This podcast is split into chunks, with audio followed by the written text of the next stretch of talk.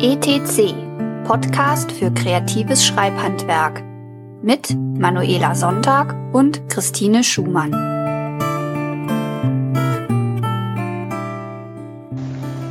Okay. Gut, dann legen wir los. Herzlich willkommen zur heutigen Folge ETC. Wir haben heute die zweite Folge von unserer Miniserie Drehbücher für euch. Und zwar hat uns ja die liebe Tine letztes Mal schon erzählt, was ist so ein Drehbuch überhaupt? Was macht man da? Was tut das so? Mhm. Ähm, welches Format muss das haben? Welche Plotstruktur muss das abdecken? Und welche Geschichten eignen sich überhaupt dazu? Also wenn ihr die Folge noch nicht gehört habt, würde ich sagen, haltet kurz an, hört euch die erste Folge an und dann kommt wieder zurück, weil ich glaube, sonst ist es verwirrend. Das ist durchaus möglich, ja. Denn heute beschäftigen wir uns so ein bisschen damit, wie war das denn jetzt so beim Schreiben? Weil Theorie ist ja alles gut und schön, aber unser Podcast heißt ja Schreibhandwerk, also möchten wir auch wissen, wie war es denn jetzt? Wie schreibt man sowas? Wie schreibt sich sowas anders als normales Schreiben? Und was muss man dafür so tun? Bist du bereit? Ich bin voll bereit, Alter. Juti, dann fangen wir doch an mit Punkt 1. Wie war dein Arbeitsprozess? Erzähl uns mal ein bisschen was. Erzähl uns ein bisschen was über Recherche, Ideen sammeln, Outline, the okay. works. Also, ja, ähm, wie du schon sagst, Recherche war ein ziemlich großer Teil bei diesem Drehbuch. Also nicht nur, nicht nur historische Recherche, wobei ich die im Grunde schon vorher gemacht hatte, weil ich mich halt mit dem Thema so aus Interesse beschäftigt hatte.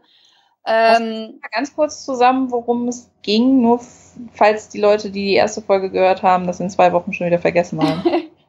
Jack the Ripper ähm, war, da ist, ist sozusagen, also ist eben nicht das Thema, sondern die Frauen, die er umgebracht hat, sind das Thema. Und da habe ich halt mich in meinem Plot so weit, wie es halt dem Plot und der, der Sache förderlich war, an den, an den historischen Ereignissen orientiert. Ähm, und nur da, wo es irgendwie halt, ja, wo das, ne, weil das Leben ist ja, ist ja nicht so unbedingt gut erzählt.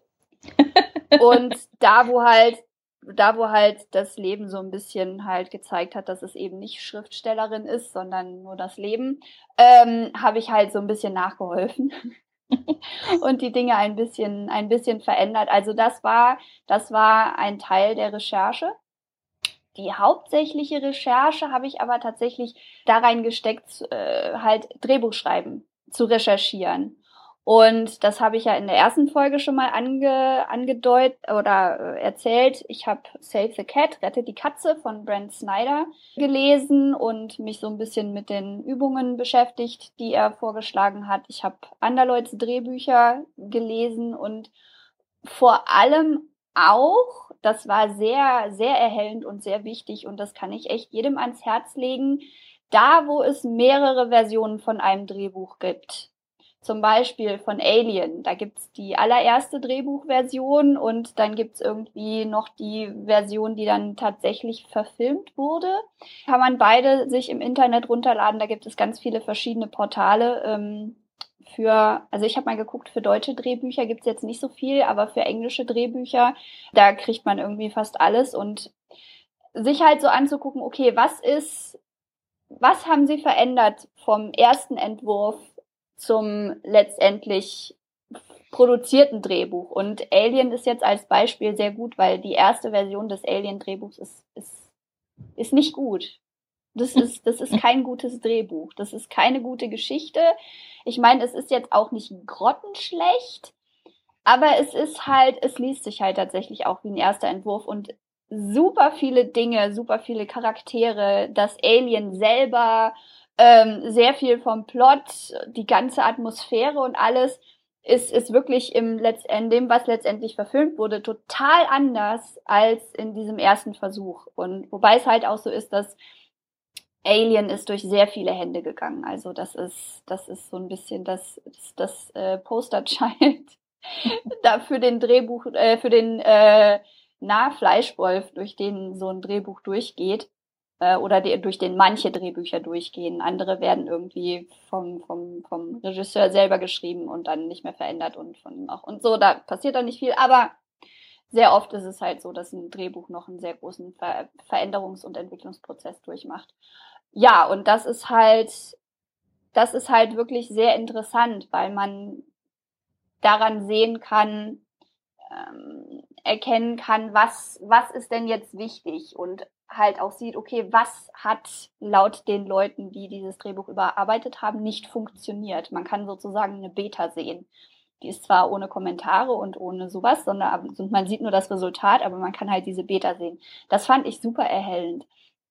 Mhm. Ähm, was auch sehr hilfreich war, war halt, ich habe mich stundenlang auf YouTube rumgetrieben und da halt recherchiert, dahingehend, dass ich mir Interviews und Vorträge von Drehbuchautorinnen und Autoren angeguckt habe. Ich habe mir auch Interviews mit Regisseuren angeguckt, mit Producern und alles Mögliche halt. Die Leute, die wirklich sich mit Drehbüchern, mit Drehbüchern arbeiten, also nicht nur die Drehbücher schreiben, sondern auch die mit Drehbüchern arbeiten, was die so dazu sagen. Und das war, das war halt schon auch interessant, um noch mehr Perspektive auf das Schreiben selber zu kriegen, auf darauf, was von so einem Drehbuch erwartet wird. Nicht unbedingt, damit ich mich diesen Erwartungen unterwerfen konnte, sondern einfach damit ich wusste, okay, das ist der Kontext, in den dieses Drehbuch reingeschmissen wird.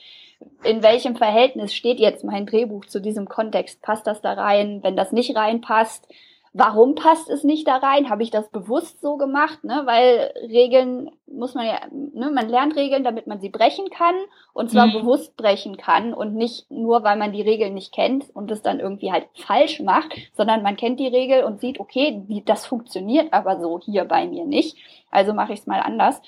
Das war halt auch ein sehr großer, ein sehr großer Teil der Recherche. Also ja, der historische Hintergrund, wie funktionieren Drehbücher, was für Drehbücher gibt es, wie sehen, wie machen andere Leute das? Und wie überarbeiten andere Leute in ihre Drehbücher? Und was, was erzählen Drehbuchautorinnen und Autoren so über ihren eigenen Prozess und ihr eigenes Zeug. Und mhm. das war, das war ein sehr, sehr wichtiger Teil des Prozesses. Ich habe allerdings auch schon angefangen zu schreiben, bevor ich so mit der Recherche komplett fertig war, weil es mir einfach unter den Fingern gebrannt hat.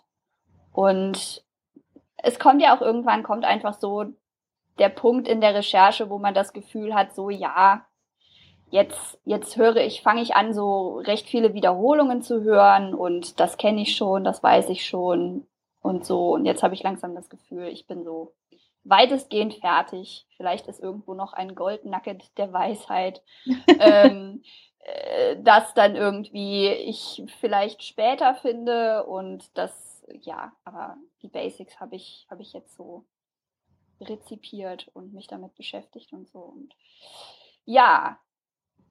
Ja, und dann muss, aber ja, bevor du angefangen hast zu schreiben, muss ja irgend, also denke ich mal, wird ja mhm. irgendein Outlining-Prozess stattgefunden haben. Du wirst ja nicht irgendwie ins Blaue geschrieben haben, oder? Nee, nee. Ähm, wie gesagt, ich habe mir so ein, so ein Beatboard gemacht, wie Brent Snyder das vorschlägt, so aus Pappe und mir dann auf Post-its die einzelnen Beats aufgeschrieben und diese Beats dann auf das Beatboard geklebt und dann das bewundernd angeschaut. und dann halt, dann halt geguckt, okay, wie, welche, welche Teile der Geschichte die ich sowieso schon im Kopf habe und welche Ideen, ne, weil wenn man erstmal anfängt, so eine Geschichte zu entwickeln, hat man ja so erst so, so nicht sonderlich zusammenhängende Einzelteile, so einzelne Szenen, die einem irgendwie passen können, Ereignisse, die passieren müssen und sowas. Und ich bin das im Grunde angegangen wie so ein Puzzle, dass ich halt sage, okay, das sind irgendwie, das ist so die, die Puzzlefläche, die ich ausfüllen muss und wie kann ich denn die Teile, die ich schon habe, wo passen die denn hin? Was könnte denn irgendwie, ne, jetzt, äh, wie könnte, oder diese Szene habe ich, eignet die sich zum Beispiel, um darin das, das Theme Stated zu veranstalten? Und welcher Punkt der Geschichte wäre dieses ähm, ah, jetzt fallen mir natürlich die ganzen Worte nicht ein. Moment. Ich gehe jetzt mal. Ich gehe jetzt mal. Äh, ich mache mal kurz Pause. Ich kann sagen, du musst ja das Ä und M und sowas rausschneiden. Von daher nimm dir ruhig Zeit. 10.36. Ich mache mal kurz Pause und. Ah, weil das ist natürlich, natürlich habe ich das jetzt nicht, nicht, mehr, nicht mehr im Kopf. Das ist, ich habe mal für Latein gelernt und ich konnte die ganzen Deklinationen, Zeiten vorwärts, rückwärts, wirklich auch rückwärts. Ich habe die auch rückwärts gelernt. Ich konnte die rückwärts. Und hm. am nächsten Tag in der Klausur hatte ich alles wieder vergessen. Absolut alles, was ich am Tag vorher vorwärts und rückwärts konnte. Und das war kein, das war kein Blackout. Ich habe es ich hab's vergessen. Ich wusste es auch dann, als ich draus war, ist es, ist, ist es nicht so, dass, ja, wenn du dann aus der Klausur raus bist, fällt dir wieder ein. Ah, das war einfach gelöscht. Das war hm. weg. Ich habe mich nie so verarscht gefühlt. Also mein Hirn löscht das zum Glück immer erst, nachdem die Prüfung vorbei ist. Nee, das war, frag mich nicht. Ich habe keine Ahnung, wie das, warum und überhaupt. Ähm, naja, 11, 38. Also, was sich, welche Szene eignet sich jetzt, um den Katalyst drin zu haben? Wie, wie gestalte ich die Debate? Oder wie ist das, was sowieso dann in der Geschichte passiert? Wie gestalte ich das so, dass es als Debate funktioniert?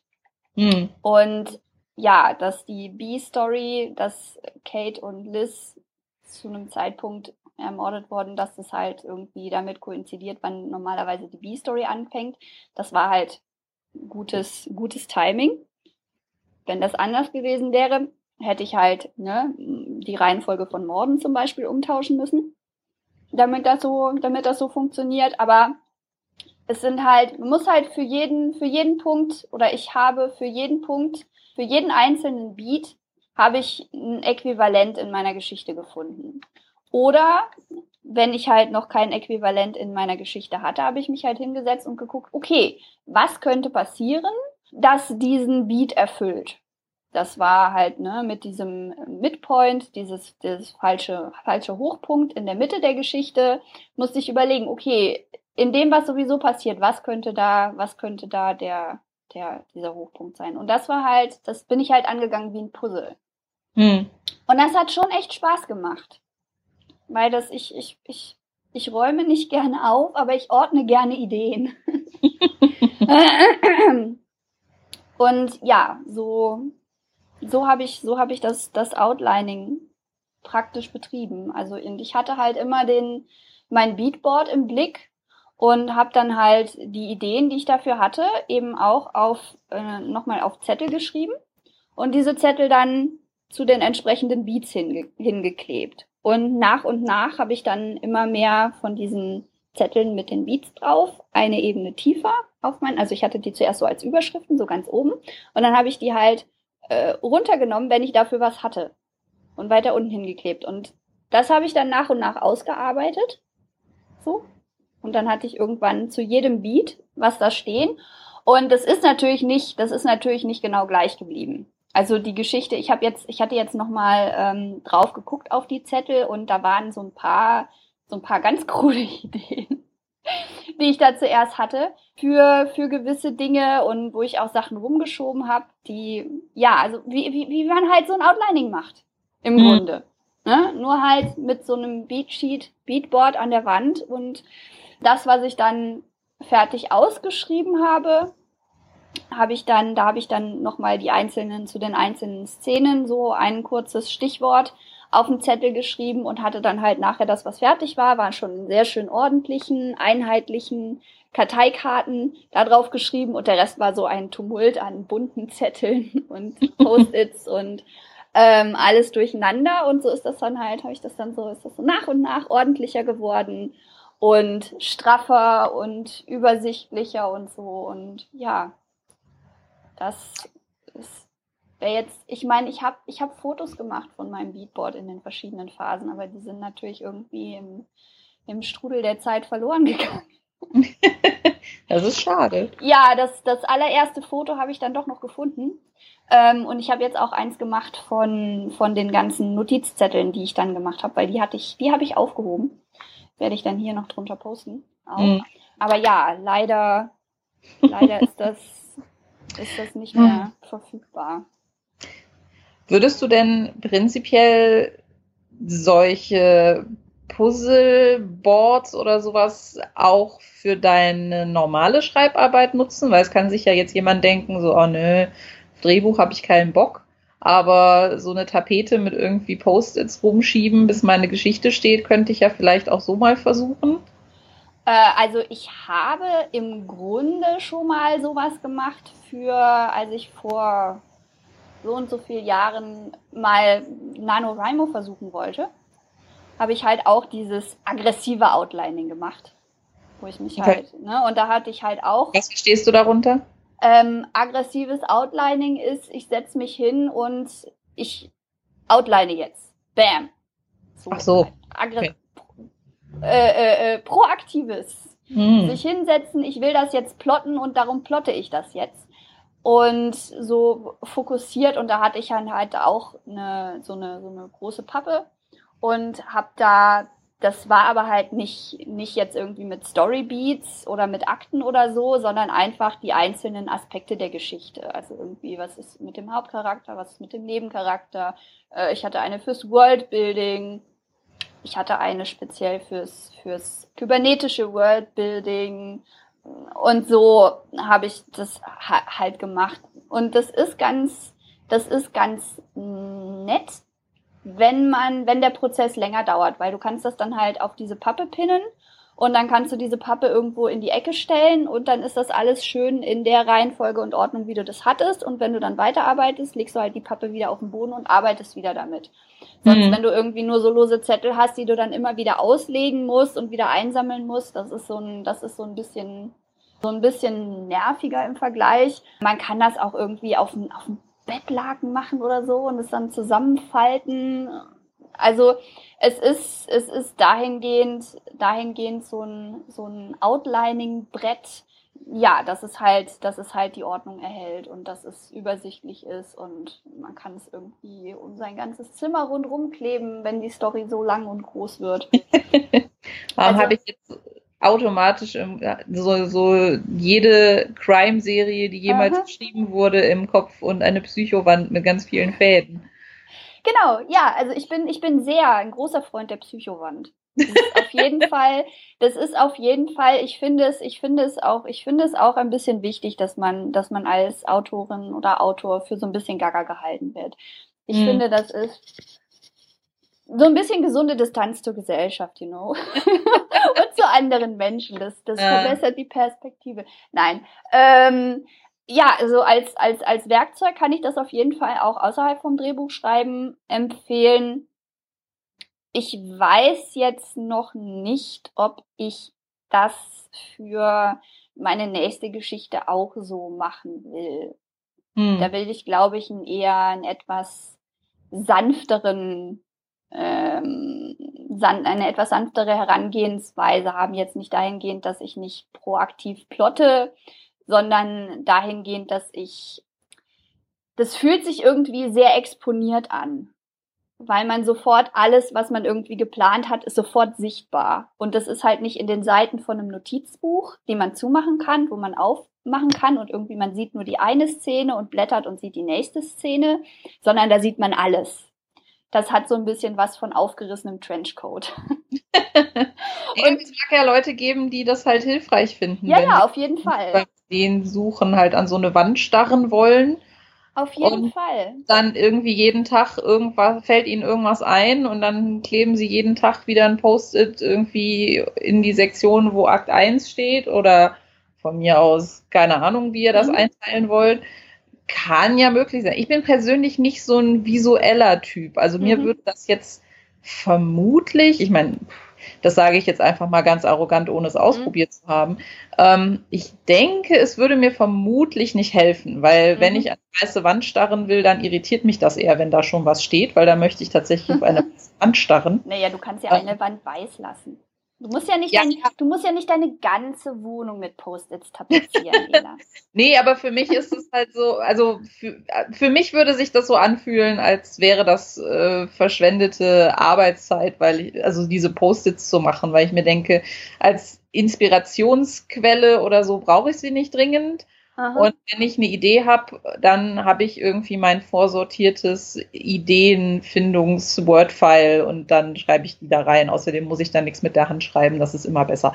Ähm, ja. Nee, das, also das Aber es mag ja jemanden geben, der das halt total super findet, sich so eine Psychowand anzulegen. Und äh, deswegen war es jetzt einfach mal so aus reiner Neugier, weil es ja schon so klingt, als wäre das im Drehbuchschreibeprozess so ein normaler Schritt und im Schreiben eher so optional, ob du jetzt der Meinung bist, dass du das fürs, für dein weiteres Leben mal ausprobieren würdest mit irgendwas, das kein Drehbuch ist.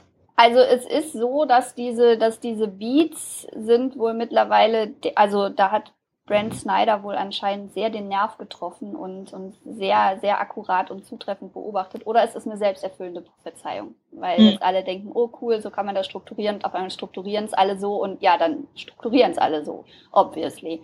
Und also dieses, diese, diese Beats und sowas, es gibt extra Programme, die nur fürs Drehbuchschreiben sind und die halt diese Beats sozusagen eingebaut haben. Und dahingehend einen helfen, sich an dieser Struktur zu orientieren. Aber unter Drehbuchschreibern gibt es genauso Unterschiede wie unter, unter allen anderen Autoren. Also mhm. Leute, für die das einfach nicht funktioniert, funktioniert das halt einfach nicht. Und nur weil man irgendwie jetzt ein Drehbuch schreiben will oder weil man sich im Drehbuchschreiben irgendwie sehr, sehr wiederfindet, heißt das ja noch nicht, dass das irgendwie das ist, was, was jetzt dann automatisch für einen funktionieren muss. Aber ich hm. kann es halt, ich kann es halt sehr empfehlen, vor allem wenn man sich vorher noch nicht so sehr mit stark strukturierten Sachen ähm, beschäftigt hat und einfach die Struktur was völlig Neues für einen ist, also diese konkrete Struktur, mhm. ähm, wie es jetzt da für mich war, kann ich es auf jeden Fall empfehlen, dass einfach um den Überblick zu behalten, weil es sind, es sind 15, es sind 15 Beats. Mhm. Und die, okay, die konnte ich, die konnte ich mal auswendig. Habe ich auch mit Absicht auswendig gelernt. Aber das ist ja, ja, das sind halt einfach Sachen, die man noch im Kopf behalten muss und alles, was man unnötigerweise im Kopf behalten muss, ist, ist irgendwie störend, wissen wir ja schon von Sherlock Holmes, dass man sein Gehirn von unnötigen Dingen frei halten sollte und wenn man es halt an die Wand geklebt hat, dann braucht man es nicht mehr im Kopf zu haben. So. Das stimmt. Genau. Dann erzähl uns doch mal was darüber, wie war es denn dann, sich hinzusetzen und tatsächlich mit dem Schreiben anzufangen? Also, wie war das, wie war das so? Das war sehr interessant. Also vor allem, weil ich es eher so gewohnt war, dass Schreiben sehr lange dauert und dass ich nicht besonders viel geschrieben kriege, so jetzt an Seiten.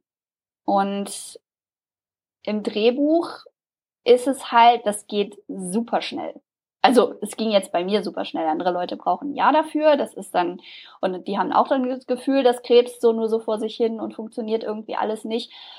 Aber dadurch, dass auf so einer Seite Drehbuch halt nicht besonders viel draufsteht, erstmal, war die Seitenzahl natürlich. Wenn man normale Texte gewöhnt ist. Wenn man normale Texte gewöhnt ist, genau. Ging das halt irgendwie ja so mal an einem Tag fünf Seiten schreiben, ja kein Problem. Was auch noch das, das Schreiben schneller gemacht hat, war, dass man muss halt nicht so mega viel rumformulieren. Und das ist jetzt, na, aber da, ja, nee, da kommen wir dann später zu, was, was mit Anfängern ist. Aber mhm. ne, du musst halt, du musst halt dein, also die, die wörtliche Rede, die Dialoge, das muss schon, das muss schon sehr, sehr auf den Punkt und sehr genau und, und sehr viel drin sein. Aber die Beschreibungen, die sind ähm, und das habe ich, das habe ich in mein, in der ersten Folge habe ich das erwähnt und ich habe es mir noch mal die Folge angehört und mir ist aufgefallen, es klang so, ich habe es so klingen lassen, als wäre das etwas, das das Drehbuchschreiben schwieriger macht, dass man sich an ein anderes Publikum wendet, damit nämlich an Regisseure und und und Kameraleute und Schauspielerinnen und sowas. Das ist aber gar nicht so. Es macht das Schreiben sehr viel einfacher. Du beschreibst es halt nicht für je. Also es gibt die Schule des Denkens, die sagt, ein Drehbuch muss ich schon so schön lesen wie ein Roman. halte mhm. ich für, für ein bisschen Unsinn, weil die Leute, die das lesen, wollen ja keinen schönen Text, sondern wollen konkret wissen, was passiert, was geht los, was, was geht ab. Und man sollte schon sehr evokativ schreiben, also halt ne, auf eine Weise schreiben, das, was rüberkommt und dass man, dass man ein Bild vor Augen kriegt und ein Gefühl kriegt. Aber das muss halt nicht wunderschön ausformuliert sein. Mhm. Und das spart so viel Arbeit und Zeit und Energie, wenn man einfach hinschreiben kann, eine Straße, bla bla bla, Nebel, äh, äh, läuft die Straße hinunter, bleibt stehen, sieht sich um, läuft weiter, bla bla bla. So, ne, wenn du das, wenn du diese gleiche Szene, dass irgendwie jemand durch, durch eine nebelige Straße läuft, stehen bleibt, sich umdreht und guckt, okay, da gibt's Leute, die, die der Ernest Hemingway Schule des Schreibens folgen und sich denken, das muss auch ein Drittklässler verstehen können, was man da geschrieben hat. Äh, ähm, ähm, der würde sagen, ja, wo ist denn das Problem? Aber, ne, Leute, die eher so auf ah, Formulieren stehen, für die wäre das erstmal sehr viel Arbeit, diese Sache mhm. irgendwie schön darzustellen. Und im Drehbuch schreibst du da halt schnell hin, was passiert. es ist, ist halt mehr so eine Arbeitsanweisung für genau. die Leute, die es umsetzen sollen. Ja, das, ne? sind, das sind Stage Direction. Das ist die, die Regieanweisung oder halt Hinweis, so soll es aussehen, so soll es wirken. Ne, das ist mhm. halt auch was. Das kann man im Drehbuch, kann man das schreiben. Wirkt schmutzig und heruntergekommen. Wenn du das in einem, in einem Roman schreibst, gut, manche Leute würden es akzeptieren, aber andere sagen so, wirklich, willst du mir das jetzt irgendwie behaupten, wie das auf mich wirken soll? Willst du nicht lieber zeigen, wie das wirkt? Und im Drehbuch ist halt, da, da darfst du, da darfst du so viel behaupten, wie du willst. Da brauchst du nicht so viel zu zeigen. Also, ne, in dem, was die Charaktere sagen, da musst du mhm. unglaublich viel zeigen. Aber in allem, was dazwischen ist, kannst du alles, kannst du behaupten, wie du willst. Das ist, das ist, das ist sehr, sehr nett und das macht die ganze Sache auch sehr locker. Und, und gibt so ein, ja, es war einfach, es war einfach locker, das zu schreiben, weil man kann dann halt, ja, bup, dann beschreibe ich das halt, wie das aussieht. Pom, mhm. fertig. Das war schon. Ja, man kann natürlich, man kann ja geil. fast schon auch so eine, so eine Shakespeare-Herangehensweise haben, ne? Venedig Marktplatz. Mhm. Genau, genau. Weil wie das der ein, wie das dann der eine Set-Designer halt umsetzt und wie das der andere Set-Designer umsetzt, ist halt egal. Mhm. Es soll halt aussehen wie ein Marktplatz. Irgendwo in, ja, das, das irgend, du sollst das Gefühl haben, das wäre in Italien und es muss ein Marktplatz sein, Punkt. Ja, also die Sache, die Sache ist, ne, Venedig Marktplatz, das reicht noch nicht aus in einem Drehbuch, weil natürlich, es steht irgendwie in der Szenenüberschrift steht drin, es ist irgendwie Tag. Das heißt, es ist irgendwie hell. Aber jetzt ist die Frage, soll das, ist das ein überfüllter Marktplatz? Ist das ein leerer Marktplatz? Ist das ein Marktplatz voller armer Leute, voller reicher Leute? Ist da gerade, würden die Marktstände gerade aufgebaut? Ist es irgendwie verwirrend? Ist das, also man muss schon noch so ein paar Adjektive und so ein bisschen konkreter sein, weil, ne, Venedig Marktplatz, das ist erstmal nur ein Ort. Da sind noch keine Leute da, keine Statisten. Das ist, äh, das ist noch kein, kein, kein schmutziger Überrannter oder Picobello sauberer, über den nur die Edelsten der Edlen flanieren. Ähm, oder ist da, da haben die Cafés ihre Stühle rausgestellt? Was, was ist da los? Also man muss schon mehr sagen als bumm, da ist das. Aber setzt man sich dann nicht der Gefahr aus, dass das dann ignoriert wird? Natürlich. In jedem, was man schreibt, setzt man sich der Gefahr aus, dass das ignoriert wird. Hm. Aber das heißt doch noch lange nicht, dass man es deshalb nicht schreibt. Weil wenn du es nicht schreibst, wird es jetzt halt so, Das war jetzt nur so eine Idee, weil in Theaterskripten ist es halt oft wirklich egal. Weil ja, halt auch Leute, die die Dinger schreiben, sind sich halt im Klaren darüber, dass der Setdesigner wird schon eine Vision davon haben, mhm. wie das irgendwie aussieht. Und wie meine Vision ist, das interessiert keine Sau. Ähm, ja, das kann dir, das kann dir natürlich auch passieren. Da kommen wir dann nachher noch, noch etwas mehr zu, wenn ich noch ein bisschen, ein bisschen irgendwie über die, über die Industrie und den, den, den Weg des Drehbuchs, den Leidensweg des, das Martyrium des Drehbuchs spreche. Ähm, okay. Das kann dir, das kann dir natürlich passieren. Aber du möchtest natürlich was anbieten, weil, mhm. ne, wenn du so ein, wenn jemand so ein Drehbuch kriegt und das ist irgendwie total trocken, liest sich wie irgendwas von Camus, Ne? So. Das ist aber auch heute mit den großen Meistern. ich mag Camus. Ich lese Camus gerne. Der ist nur staubtrocken. Da braucht man immer ein Glas Wasser dazu, dass man sich so ins Ohr reintröpfelt, damit das Gehirn nicht trocken wird. Ähm, ist staubtrocken und wenn das deine Absicht ist, dass, diese, dass dieser Film trocken wirkt, ja, dann mach das so. Die Sache ist, du hast ja, du hast ja eine Vision und du schreibst die Dinge so, wie du sie schreibst, weil du dieses bestimmte Bild vor Augen hast. Und deine Vision so verstehen, wie sie gemeint ist, kann man nur, wenn du auch noch so ein bisschen Kontext dazu gibst und, und versuchst, dem, der das liest, die Möglichkeit, ne, du, weil du schmeißt, sonst schmeißt du im Grunde so ein, so ein, so ein leeres Blatt hin, auf dem im Grunde Titel steht und ja, Charakter sagt A, B, C und, und sonst nichts. Aber du versuchst schon, auch im Drehbuchstadium, versuchst du einen fertigen Film zu designen und du brauchst einfach eine Vorstellung von diesem Film, weil sich daran ja orientiert, wie sich die Leute verhalten.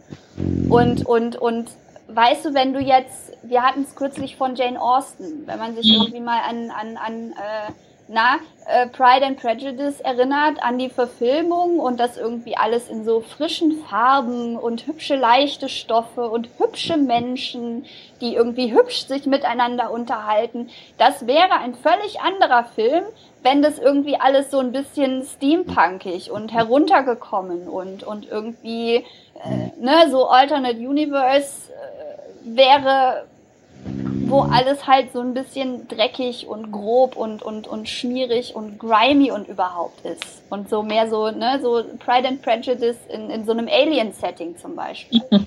Das wäre, wenn du, ne, das wäre ein völlig anderer Film und das, was die Charaktere tun, würde völlig anders wirken. Also packst du die in dieses Setting und, und, und lässt die sich aber irgendwie trotzdem genauso unterhalten, wie sie sich in diesem hübschen, bunten Sommerfarben-Setting unterhalten würde. Das würde total clashen und, und der Direktor würde dich angucken und, und, und dann so sagen, so ja, coole Idee, aber funktioniert überhaupt nicht. Oder hm. vielleicht ist er auch anderer Meinung, keine Ahnung. Ne? Aber es ist halt, man kann, man kann auch einfach eine Geschichte nicht schreiben, wenn man keine Vorstellung von der Geschichte hat. Wenn man keine Vorstellung davon hat, wie das sich irgendwie anfühlt und ist, dann, dann, dann, dann kommt man nicht in die Geschichte rein und dann kann man die einfach nicht schreiben. Man muss in der Geschichte drin sein und das, das, was man irgendwie so fühlt, die Geschichte, die man fühlt, die sollte man schon wiedergeben. Und natürlich kann das ignoriert werden. Natürlich werden Szenen rausgeschnitten, neue Szenen reingetan, irgendwie Charaktere werden zusammengefasst, andere aufgesplittet. Und dann ist der Kostümdesigner irgendwie vollkommen auf den Kopf gefallen und, und, und, und verrückt geworden und, und macht irgendwie Dinge, von denen sich nachher das Publikum so denkt, so, what the fuck ist passiert? Ich meine, es ist interessant, aber what the fuck? Ja, also gibt es denn so eine ungefähre Daumenregel, weil wir gehen, wir sind ja jetzt immer noch so beim beim Schreibprozess und mhm. mir ist es persönlich jetzt immer noch nicht so ganz klar. Okay. Ähm, gibt gibt es so, so so eine Daumenregel, wie viel Atmosphäre und Beschreibung und Location äh, denn so sagen wir jetzt mal, Durchschnitt ist, weil, ne, also wenn du halt sagst, mhm. man ist schon sinnvoll, das drin zu haben, das sehe ich ja ein. Mhm. Ähm, aber ich kann mir vorstellen, dass es vermutlich auch viele Leute gibt, die schon so ein bisschen komisch gucken, wenn so die Hälfte von dem Drehbuch halt aus schön geschraubten Beschreibungen besteht, weil darum geht es mhm. irgendwie ja auch nicht so richtig. Nee, also man, man, man. das ist momentan noch so mein Problem. Ja, ja, ja, Wenn ich mir jetzt denken würde, ich möchte so ein Ding schreiben mhm. und man kommt halt aus der Warte, dass man normalerweise Bücher schreibt. So jemand, der halt sofort angefangen mhm. hat, Drehbücher zu schreiben, der stellt sich diese Frage vielleicht nicht. Aber Oder ich gehe jetzt einfach mal davon aus, dass viele Leute, die unseren Podcast hören, Aha. vielleicht auch eher so ja, normale ja. Kurzgeschichten und sowas schreiben, mhm. wo man halt, wie du schon sagst, halt sehr viel formuliert mhm. und sehr viel ne, nach schönen, flüssigen Formulierungen halt irgendwie sucht. Ja. Ähm, und dann ist mir noch nicht so ganz klar, wie ich jetzt für mich bemessen würde, wie viel muss ich denn haben, damit derjenige, der das liest, ungefähr sich vorstellen kann, wie das in meinem Kopf aussieht? Aha, ja. Aber also- wann wird es denn zu viel? Wann liest es auch keiner mehr oder wann, wann nimmt es zu viel Platz weg und ich komme irgendwie mit meiner Seitenzahl nicht klar oder so? Maximal drei Absätze. Okay. Ne? Also, und es ist halt die Frage, es ist halt die Frage, was genau beschreibst du da? Weil ich habe eine, eine Beschreibung, die ist, die ist super lang, aber das liegt daran, dass da einfach eine Seite lang Action passiert. Das ist, als Polly in äh, das äh, Jacks Notizbuch zurückbringen muss Hm. und, und, und da irgendwie vor ihm flüchten muss und sich vor ihm verstecken muss. Und da ist einfach, da ist einfach sehr viel Action und niemand sagt was, weil da ist niemand, mit dem Polly reden könnte. Das heißt, man sieht nur die Action und, und was da passiert.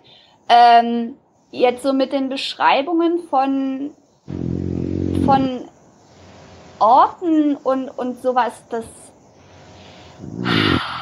Ich meine, die wenigsten Leute gehen ans Schreiben so ran wie Umberto Eco und beschreiben irgendwie dieses Kirchenportal, dieses schon, schon oft äh, heraufbeschworene Kirchenportal in derartigem Detail. Ähm, und das macht man halt auch in einem Drehbuch nicht. Und ein bisschen Gefühl dafür kriegt man halt auch einfach, wenn man andere Drehbücher liest. Hm. Okay. Und das kann auch, also wenn man, wenn man selber als Autorin oft das Feedback kriegt, dass man viel zu viel beschreibt und viel zu viel ins Detail geht, kann es, glaube ich, sehr helfen, wenn man sich mal Drehbücher durchliest und guckt, mit wie wenig man schon ein Bild in den Kopf kriegt. Und es ist halt im Drehbuch, die Daumenregel ist so wenig wie möglich. Ne? Hm. Und du, das ist halt, das ist halt sowas, das ich auch am, am Drehbuchschreiben, am, Gef am, am Gefühl des Drehbuchschreibens mochte, dass die Dialoge, die Dialoge müssen sehr, sehr, sehr klar und fokussiert und to the point sein und alles. Und der Rest ist eine Skizze. Eine hingeworfene Skizze, wo man sagt so, ja, stell dir das vor. So, hm.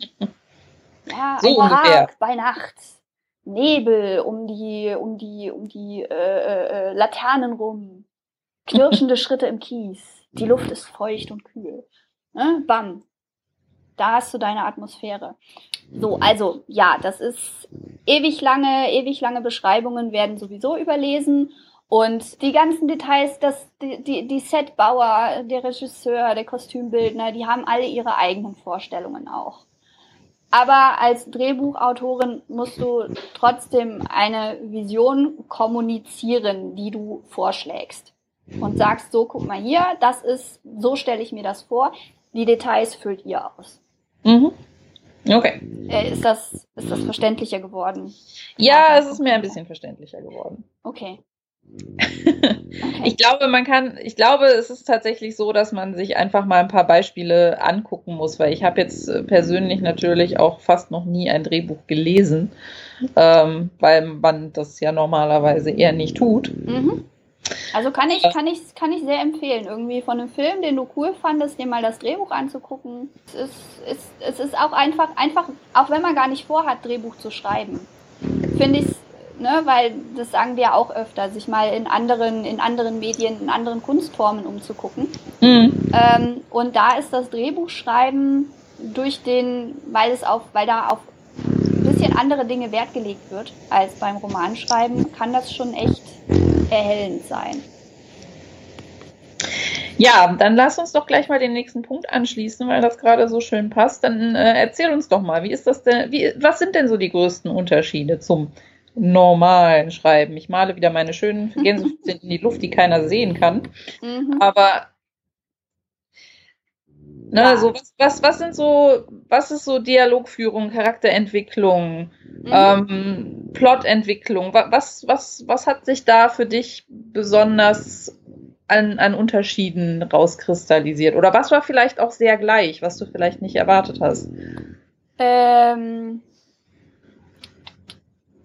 was war sehr gleich? Sehr gleich waren bei mir die, die regelmäßigen Schreibblockaden, dass ich halt irgendwie immer dann Problemchen lösen musste. Ja. Hier noch ein. Problemchen, da noch ein Problemchen. Das, das gehört halt einfach dazu.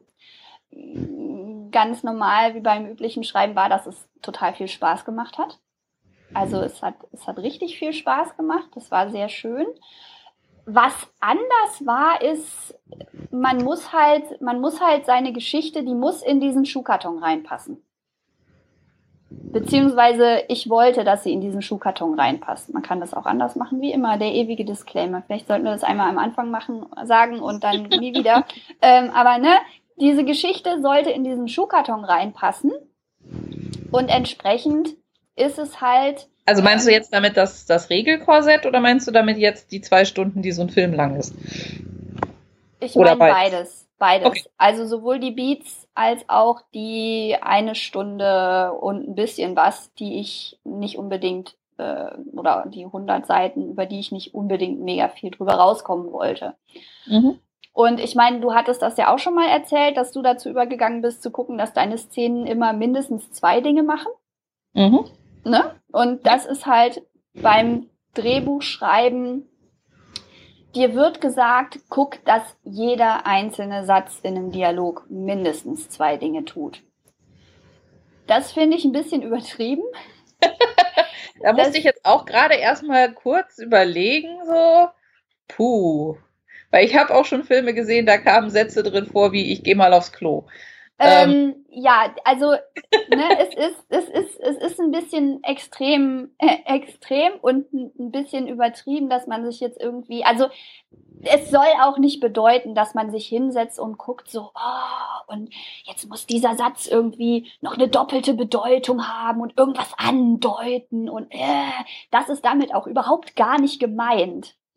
sondern gemeint ist mit diesen mindestens zwei Dinge tun. Das heißt, alles, was die Charaktere sagen, muss eine Information enthalten, die relevant ist für die, für die Szene und es muss auf eine Art und Weise gesagt werden, die spezifisch für diesen Charakter ist. Also okay. man muss darauf achten, dass in der Art und Weise, wie die Charaktere reden und ne, man kann Inquit ist in ganz geringem Maße ist das möglich. Also das sind die, das dann äh, die Parentheses, die Klammern, die man machen kann, aber da soll halt auch möglichst, das soll möglichst wenig sein. Und das finde ich auch, finde ich auch sinnvoll zu versuchen, das möglichst wenig zu machen ähm, mhm. und zu gucken, dass halt die Sätze möglichst für sich selber sprechen und der Kontext für sich selber spricht. Äh, das ist auch was, das fürs, fürs äh, Romanschreiben empfohlen wird wo ich mich immer so ein bisschen, so ein bisschen dagegen wäre, dass irgendwie gesagt wird, ja, wenn dein Satz ein Ausrufezeichen braucht, ist er nicht stark genug. Wenn dein Satz eine Inquit braucht, ist er nicht stark genug. Das ist beim Romanschreiben, ist, man hat so viel Platz, man hat so viele Möglichkeiten, Dinge zu transportieren. Aber im, beim Drehbuchschreiben ist es, ist es sinnvoll, da wirklich einen Fokus drauf zu legen und zu gucken, dass, dass die Dialoge wirklich die Essenz der Charaktere verkörpern und man wirklich na, da gab es diesen einen, einen Test, so streich mal die, streich die Namen der Charaktere durch, die über und mach die Namen weg und dann lies den Dialog durch und guck, ob du am Ende immer noch weißt, wer was sagt. Und mhm.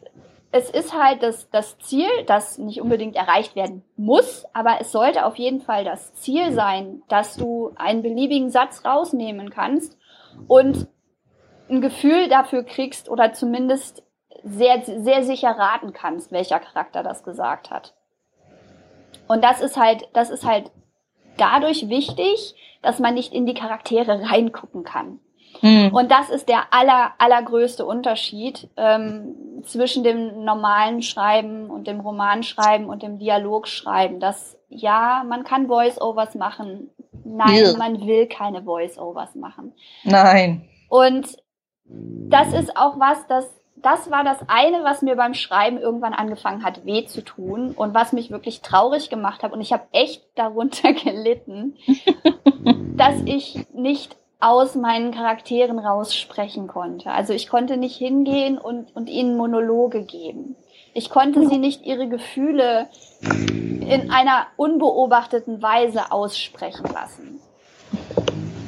Die Charaktere sind immer so, das Innere der Charaktere war immer stumm. Das ist immer, die sind immer eine Blackbox, die man nur von außen betrachten kann. Und das war, das war wirklich schmerzhaft für mich, weil es für mich ist, ist ein, ein Teil des Schreibens, eins, was das Schreiben für mich so großartig macht, ist, dass ich in diese Charaktere hineingehen kann und in sie hineingucken kann und sehen kann, was bewegt sich da innen drin. Das ist halt Bei, bei Drehbuchcharakteren ist das halt einfach nicht. Du siehst, was sie tun, du siehst, wie sie gucken, du hörst, was sie sagen, du hörst, wie sie es sagen, du hörst, was sie tun, während sie es sagen. Und diese, an diesen Symptomen, du siehst also nur die Symptome. Sie verraten dir nicht, was die tatsächliche Krankheit ist, auch wenn sie es wissen, sie zeigen dir nur die Symptome. Und das ist, ne, fast schon in die nächste Frage rein, ist Drehbücher schreiben was für Anfänger? Das ist einer der Gründe, warum es nicht für Anfänger ist. Weil man wirklich eine viel Übung darin haben muss, Charaktere darzustellen, damit man diesen, alles, was man kommunizieren will und eine Tiefe auch noch dann kommuniziert kriegt, wenn der größte Teil der Kommunikation wegfällt.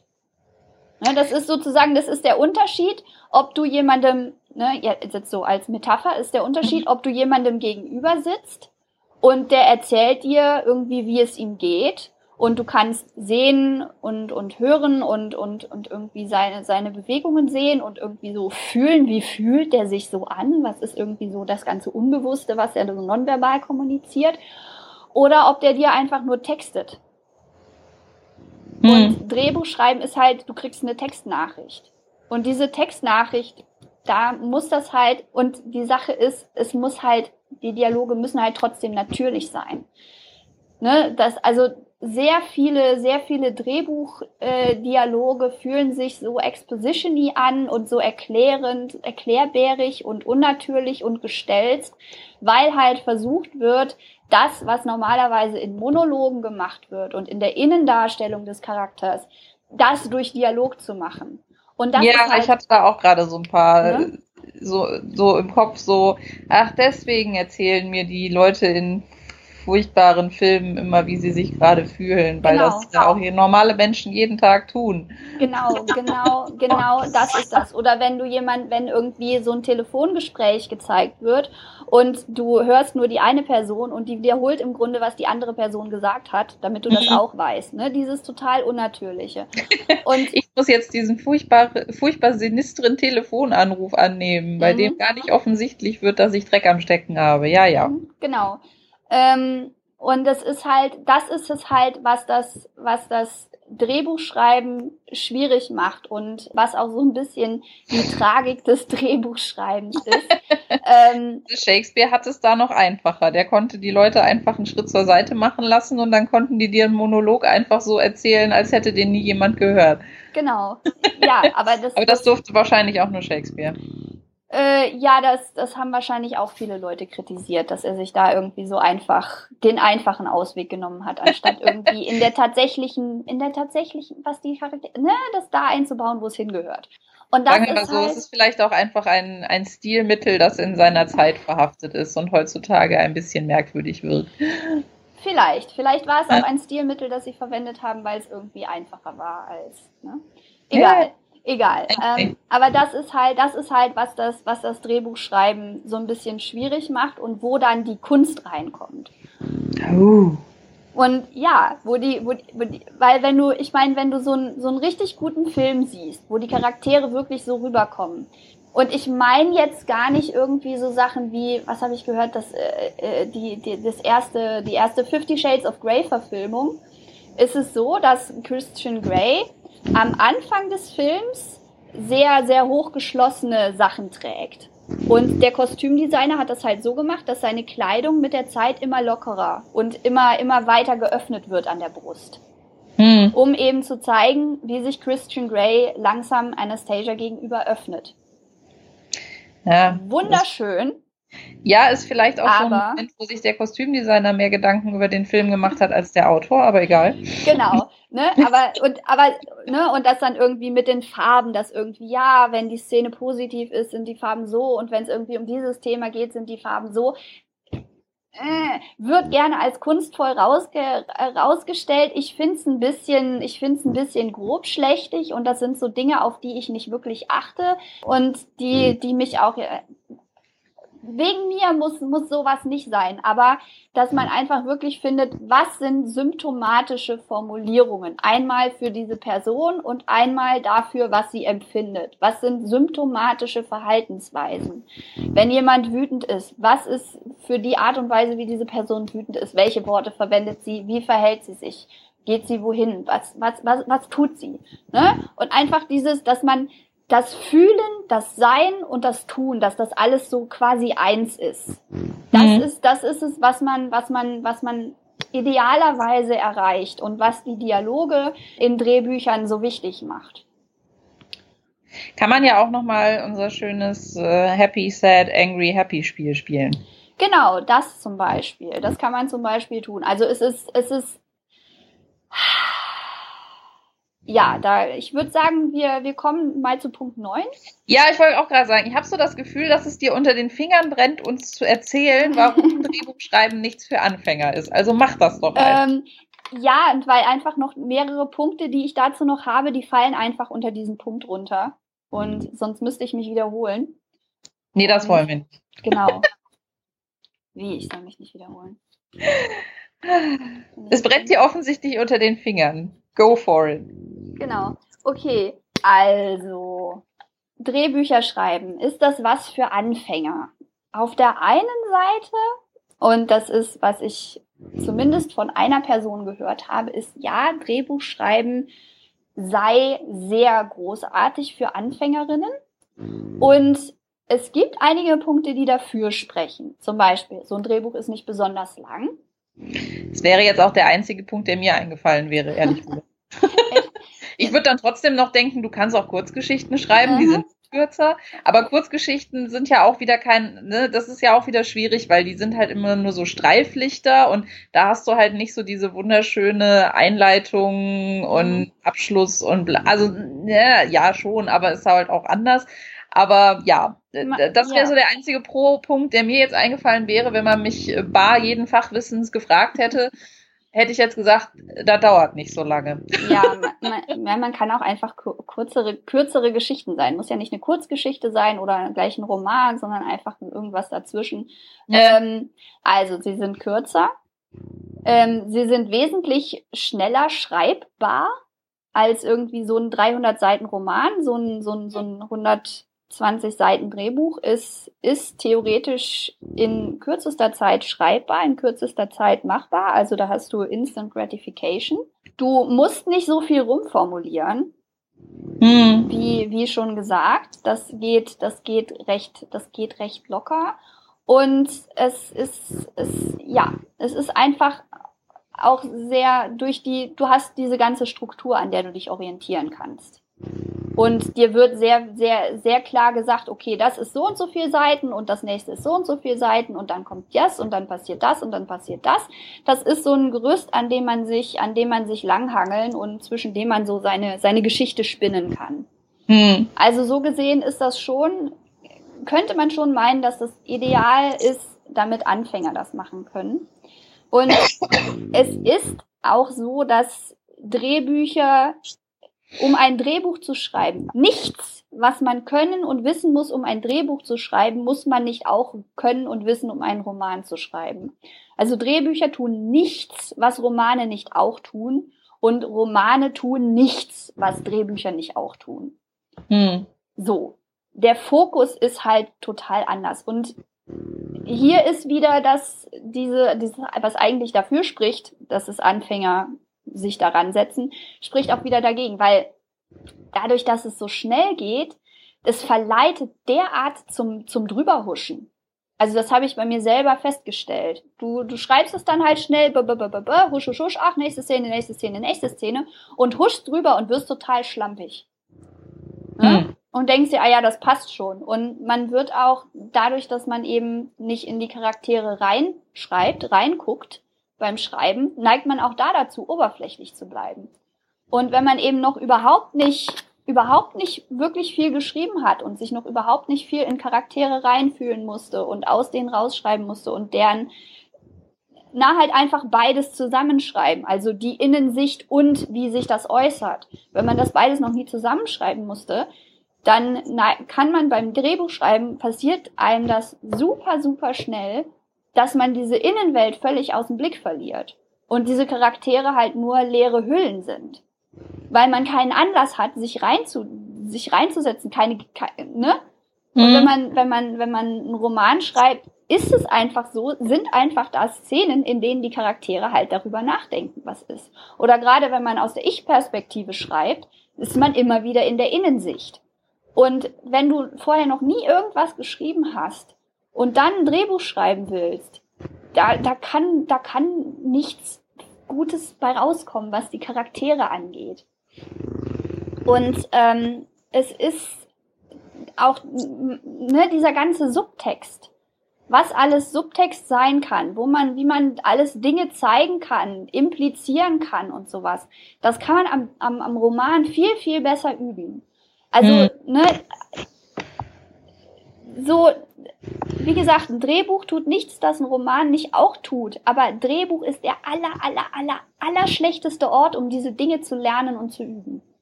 Das mhm. ist wirklich, man, es verleitet zu so vielen zu so vielen Fehlern und Dingen, zu denen man natürlich beim Romanschreiben sich auch verleiten lassen kann. Aber das Drehbuch schreit, oh, mach so, mach so. Und Roman ist, ist eher so, da ist man eher, da ist es eher so die, die eigene Faulheit, die dann, die dann, die wird nicht so mega stark weitergezogen und nicht so mega verstärkt wie beim Drehbuchschreiben. Und deshalb ist man tut sich echt keinen Gefallen, wenn man mit Drehbuchschreiben anfängt, weil man sich, ne, gut, das, der, das, das erste Werk, das man schreibt, ist immer so ein bisschen ein Scheitern, weil man halt alles noch übt. Und es ist halt einfach der Erstling. Aber man kann es man kann's am Drehbuch schreiben, kann man es einfach nicht lernen. Es, das ist wirklich, das, also, und das ist halt auch einer der Gründe, ähm, warum es mich nicht so wirklich wundert, dass es sehr, sehr, sehr, sehr viele schlechte Drehbücher da draußen gibt. Hm. Weil dir halt suggeriert wird, ja, das ist ja so simpel und ach, das geht ja so schnell und das ist ja so kurz und da muss man nicht irgendwie so mega viel Charaktere entwickeln und man muss nicht so mega viel rumformulieren und dann besteht auch noch die Möglichkeit, dass man damit super reich und berühmt wird. Und das verlockt einen total und es ja, und dann wundert es einen auch nicht, dass irgendwie Leute 10, 12, 15 un, un, unverkaufte Drehbücher in der Schublade liegen haben. Weil, ja, wo, wo soll man es denn lernen? Am Drehbuch kann man es nicht lernen. Das, das hm. funktioniert einfach nicht. Also jeder, der gerne, der gerne Drehbücher schreiben will, ich meine, man kann ja auch, man kann ja auch sehr, man kann sehr cinematisch schreiben. Ne, es gibt Bücher, bei denen man das Gefühl hat, okay, das wurde geschrieben, um verfilmt zu werden. Ja. Dieser Autor möchte gerne verfilmt werden. Kann man dran fühlen. Mhm. Ne? Also wenn man sich, wenn man sich so dem Filmmedium stark verbunden fühlt, kann man, kann man Romane schreiben, die diesem Gefühl, die für dieses Gefühl ein Outlet bieten. Also mhm. man muss sich, man muss sich da nicht, man muss sich da nicht verbiegen.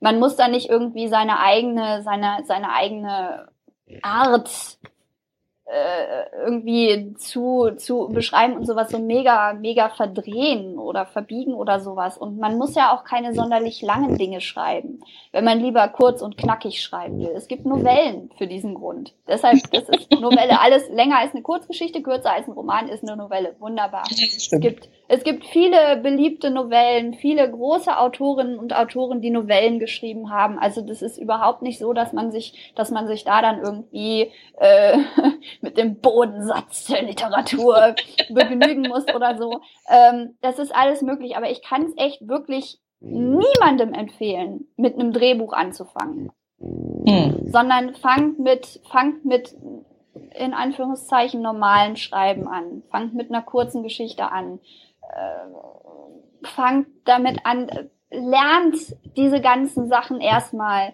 an normalen, fürs Lesen geschriebenen Geschichten und übt es daran. Und wenn ihr das dann, wenn ihr das dann alles könnt, wenn ihr dann, wenn es euch irgendwie wirklich leicht fällt, so einen Charakter zu beschreiben und, und, und euch leicht fällt, Gefühle zu transportieren und, und, und das alles, wenn ihr das alles drauf habt, dann nehmt euch ein Drehbuch und dann ist es halt auch einfach möglich, sowas in drei Monaten zu schreiben.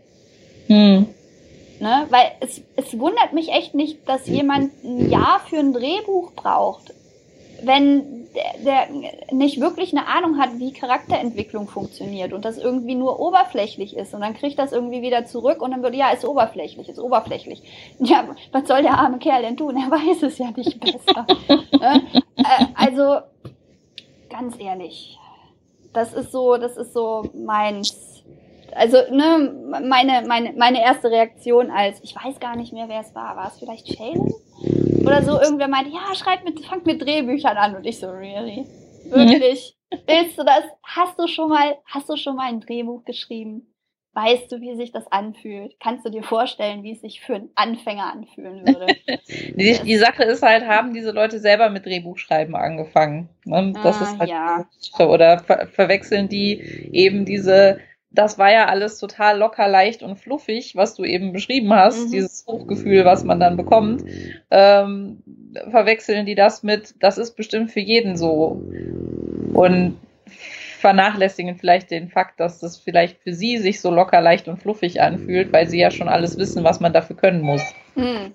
Mhm. Ah, ja, ja, verstehe. Ja. Mhm. Ja, nee, also man macht sich, man macht sich wirklich als Anfänger, man macht ups, Entschuldigung, man macht sich, man macht sich nur unglücklich und, und es ist, es ist wirklich Zeit. Also es, ne, ich sage immer, es gibt keine verschwendete Arbeit und sowas, aber wenn du noch nie was vorher geschrieben hast, dich dann an Drehbuch zu setzen,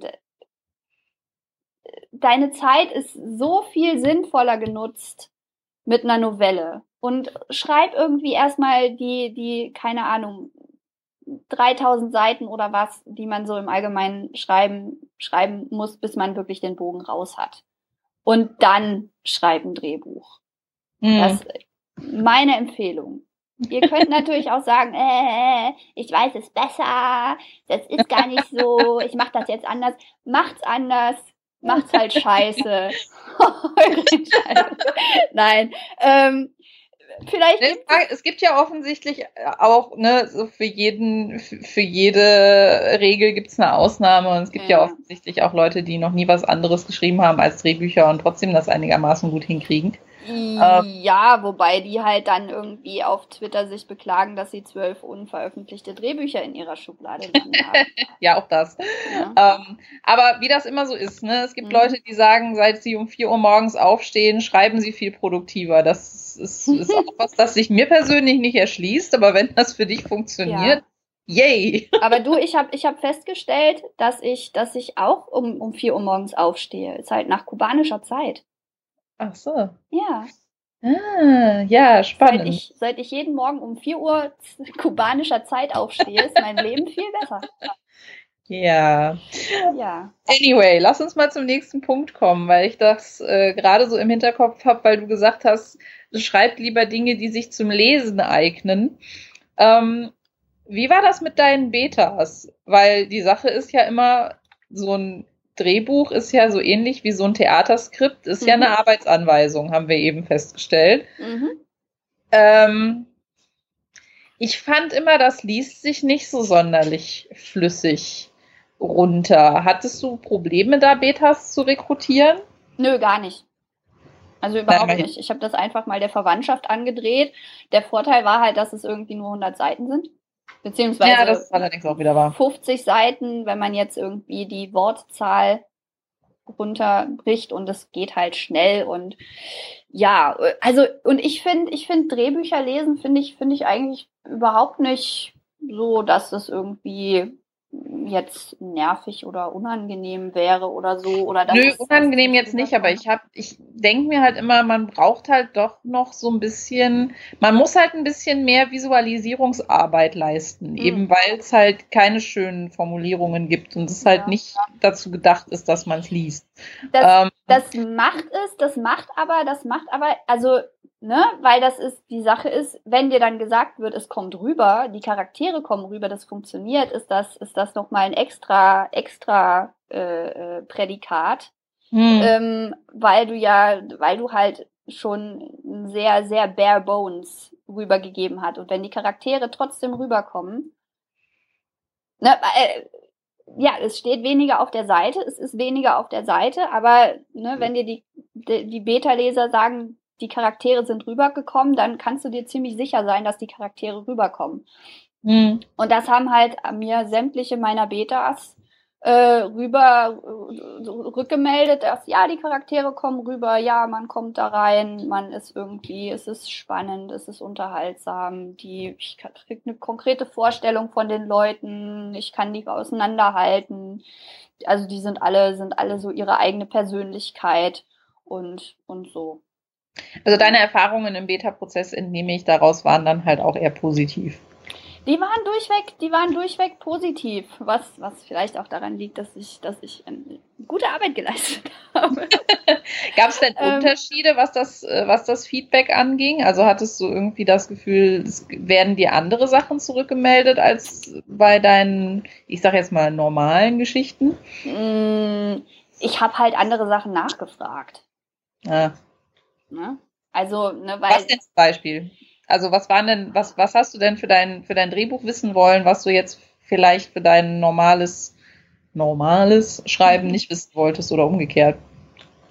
Also ich habe, ich habe sehr viel mehr nachgefragt wegen den Charakteren, halt, ob die rüberkommen. Weil in, in, meinen, in meinen sonstigen Geschichten habe ich habe ich keinerlei Zweifel daran, dass, dass meine Charaktere rüberkommen, weil Charaktere sind, sind mein Forte. Ich, ich arbeite daran, sehr hart daran, äh, die klar darzustellen und sowas. Aber im Drehbuch waren halt mir die Hände ziemlich gebunden, hm. was das angeht, weil ich halt nur dieses, nur diese zwei Mittel. Normalerweise sind es, sind es drei Mittel, die ich habe, die, oder die man hat, um, um Charaktere darzustellen, oder vielleicht sogar vier ne, die, wie andere Charaktere den na wahrnehmen und über ihn nachdenken, die, die Innensicht des Charakters selber, das Verhalten des Charakters selber und was der Charakter sagt.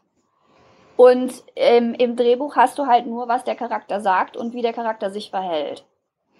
Und ja, eventuell noch, wie die anderen auf ihn reagieren. Aber das kannst du dann ja auch nur wieder von außen darstellen. Was, was halt auch wieder nur eine Darstellung von außen ist, genau. Mhm. Und deshalb habe ich da halt sehr nachgefragt, weil es ist ein Ensemblestück. Es soll auf die Charaktere äh, fokussieren, deren, deren Erleben, deren, deren Wahrnehmung, ähm, deren Empfinden ist so der Fokus. Und daraus, daraus resultiert die Spannung, daraus resultiert das Interesse, das soll der Reiz der Geschichte sein und entsprechend habe ich halt, habe ich halt danach gefragt. Bei einem Roman wäre ich, glaube ich, nie auf die Idee gekommen, nachzufragen. Und kommt der Maler rüber? Hast du das Gefühl, da ist eine reale Person? Sondern da hätte ich dann eher gefragt, ähm, ob er halt so rüberkommt, wie ich möchte, dass er rüberkommt. Wirkt er mhm. so und so und so, dass er wirkt? Äh, würde ich nicht in, hätte mich sehr gewundert, wenn das Feedback rübergekommen wäre, so, also der, der habe ich jetzt keine wirkliche Vorstellung davon, dass das irgendwie ein Charakter ist. So. Aber das war halt, das war halt eine, eine Sache, die mich, die mich sehr beschäftigt hat, ob eben trotz dieser, dieser eingeschränkten Möglichkeit, die Dinge darzustellen, ob die Charaktere trotzdem so voll und rund rüberkommen, ähm, wie ich das möchte. Hm, okay. Und wie ich, wie ich das, wie ich das erhofft habe. Und es war halt, dass, ich meine, gut, da hat es ein bisschen, ähm, Liz und Kate, bei den beiden Charakteren hatte ich so ein bisschen, bisschen Sorge, ob die so wirklich, wirklich unterscheidbar sind, weil sie sind schon sehr verschieden, aber man sieht halt nicht so mega viel, vor allem von Kate. Mhm. Ähm, von dem, von dem, was sie tut und was sie sagt. Und das war halt das, da das Problem, dass, dass die, die Leserschaft halt sich so, ach so, die beiden Lesben, wo ich mir so dachte, so, ah, das ist hängen geblieben. Wie schön.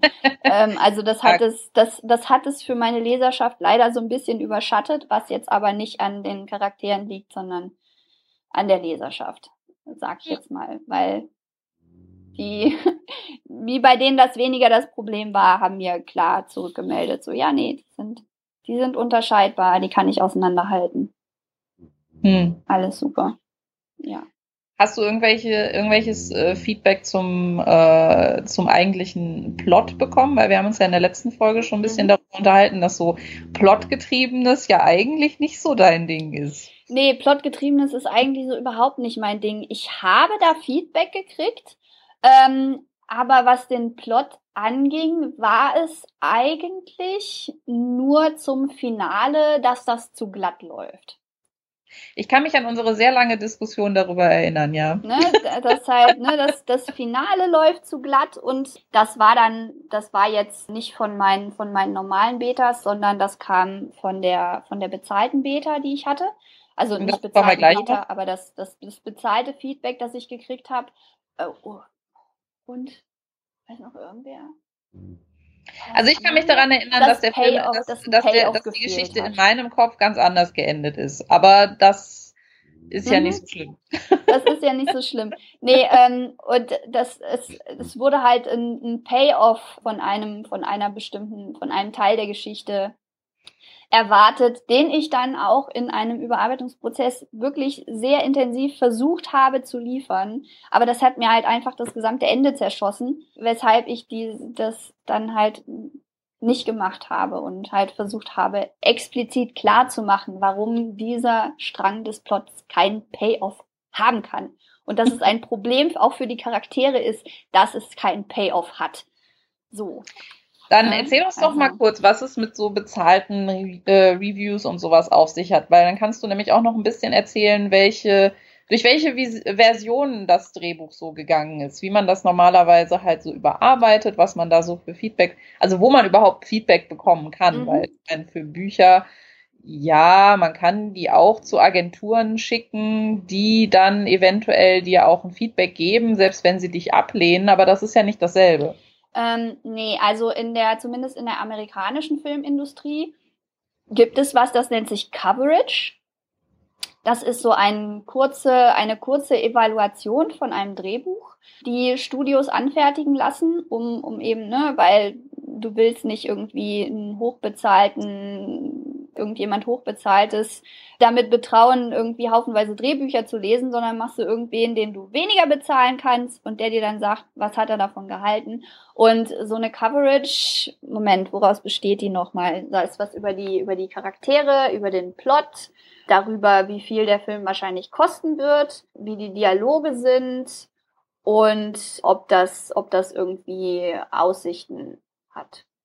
Mhm. Also nee, das war ja das genau, das war die Coverage, die ich, die diese etwas ähm, ausführlichere Coverage, die ich für äh, im Rahmen von einem von einem Contest gekriegt habe. Aber das sind halt auch so Punkte, die die in so einer Studio Coverage drin stecken und am Ende gibt es halt eine so eine so eine drei Punkte äh, Punkteskala, womit einmal das Drehbuch und einmal die Autorin bewertet wird und das ist entweder recommend, also empfehlen, wir empfehlen dieses Drehbuch Consider, das heißt, denk mal drüber nach, vielleicht, ob das was für dich sein könnte und pass. Also, nee, danke, tschüss, ist nix.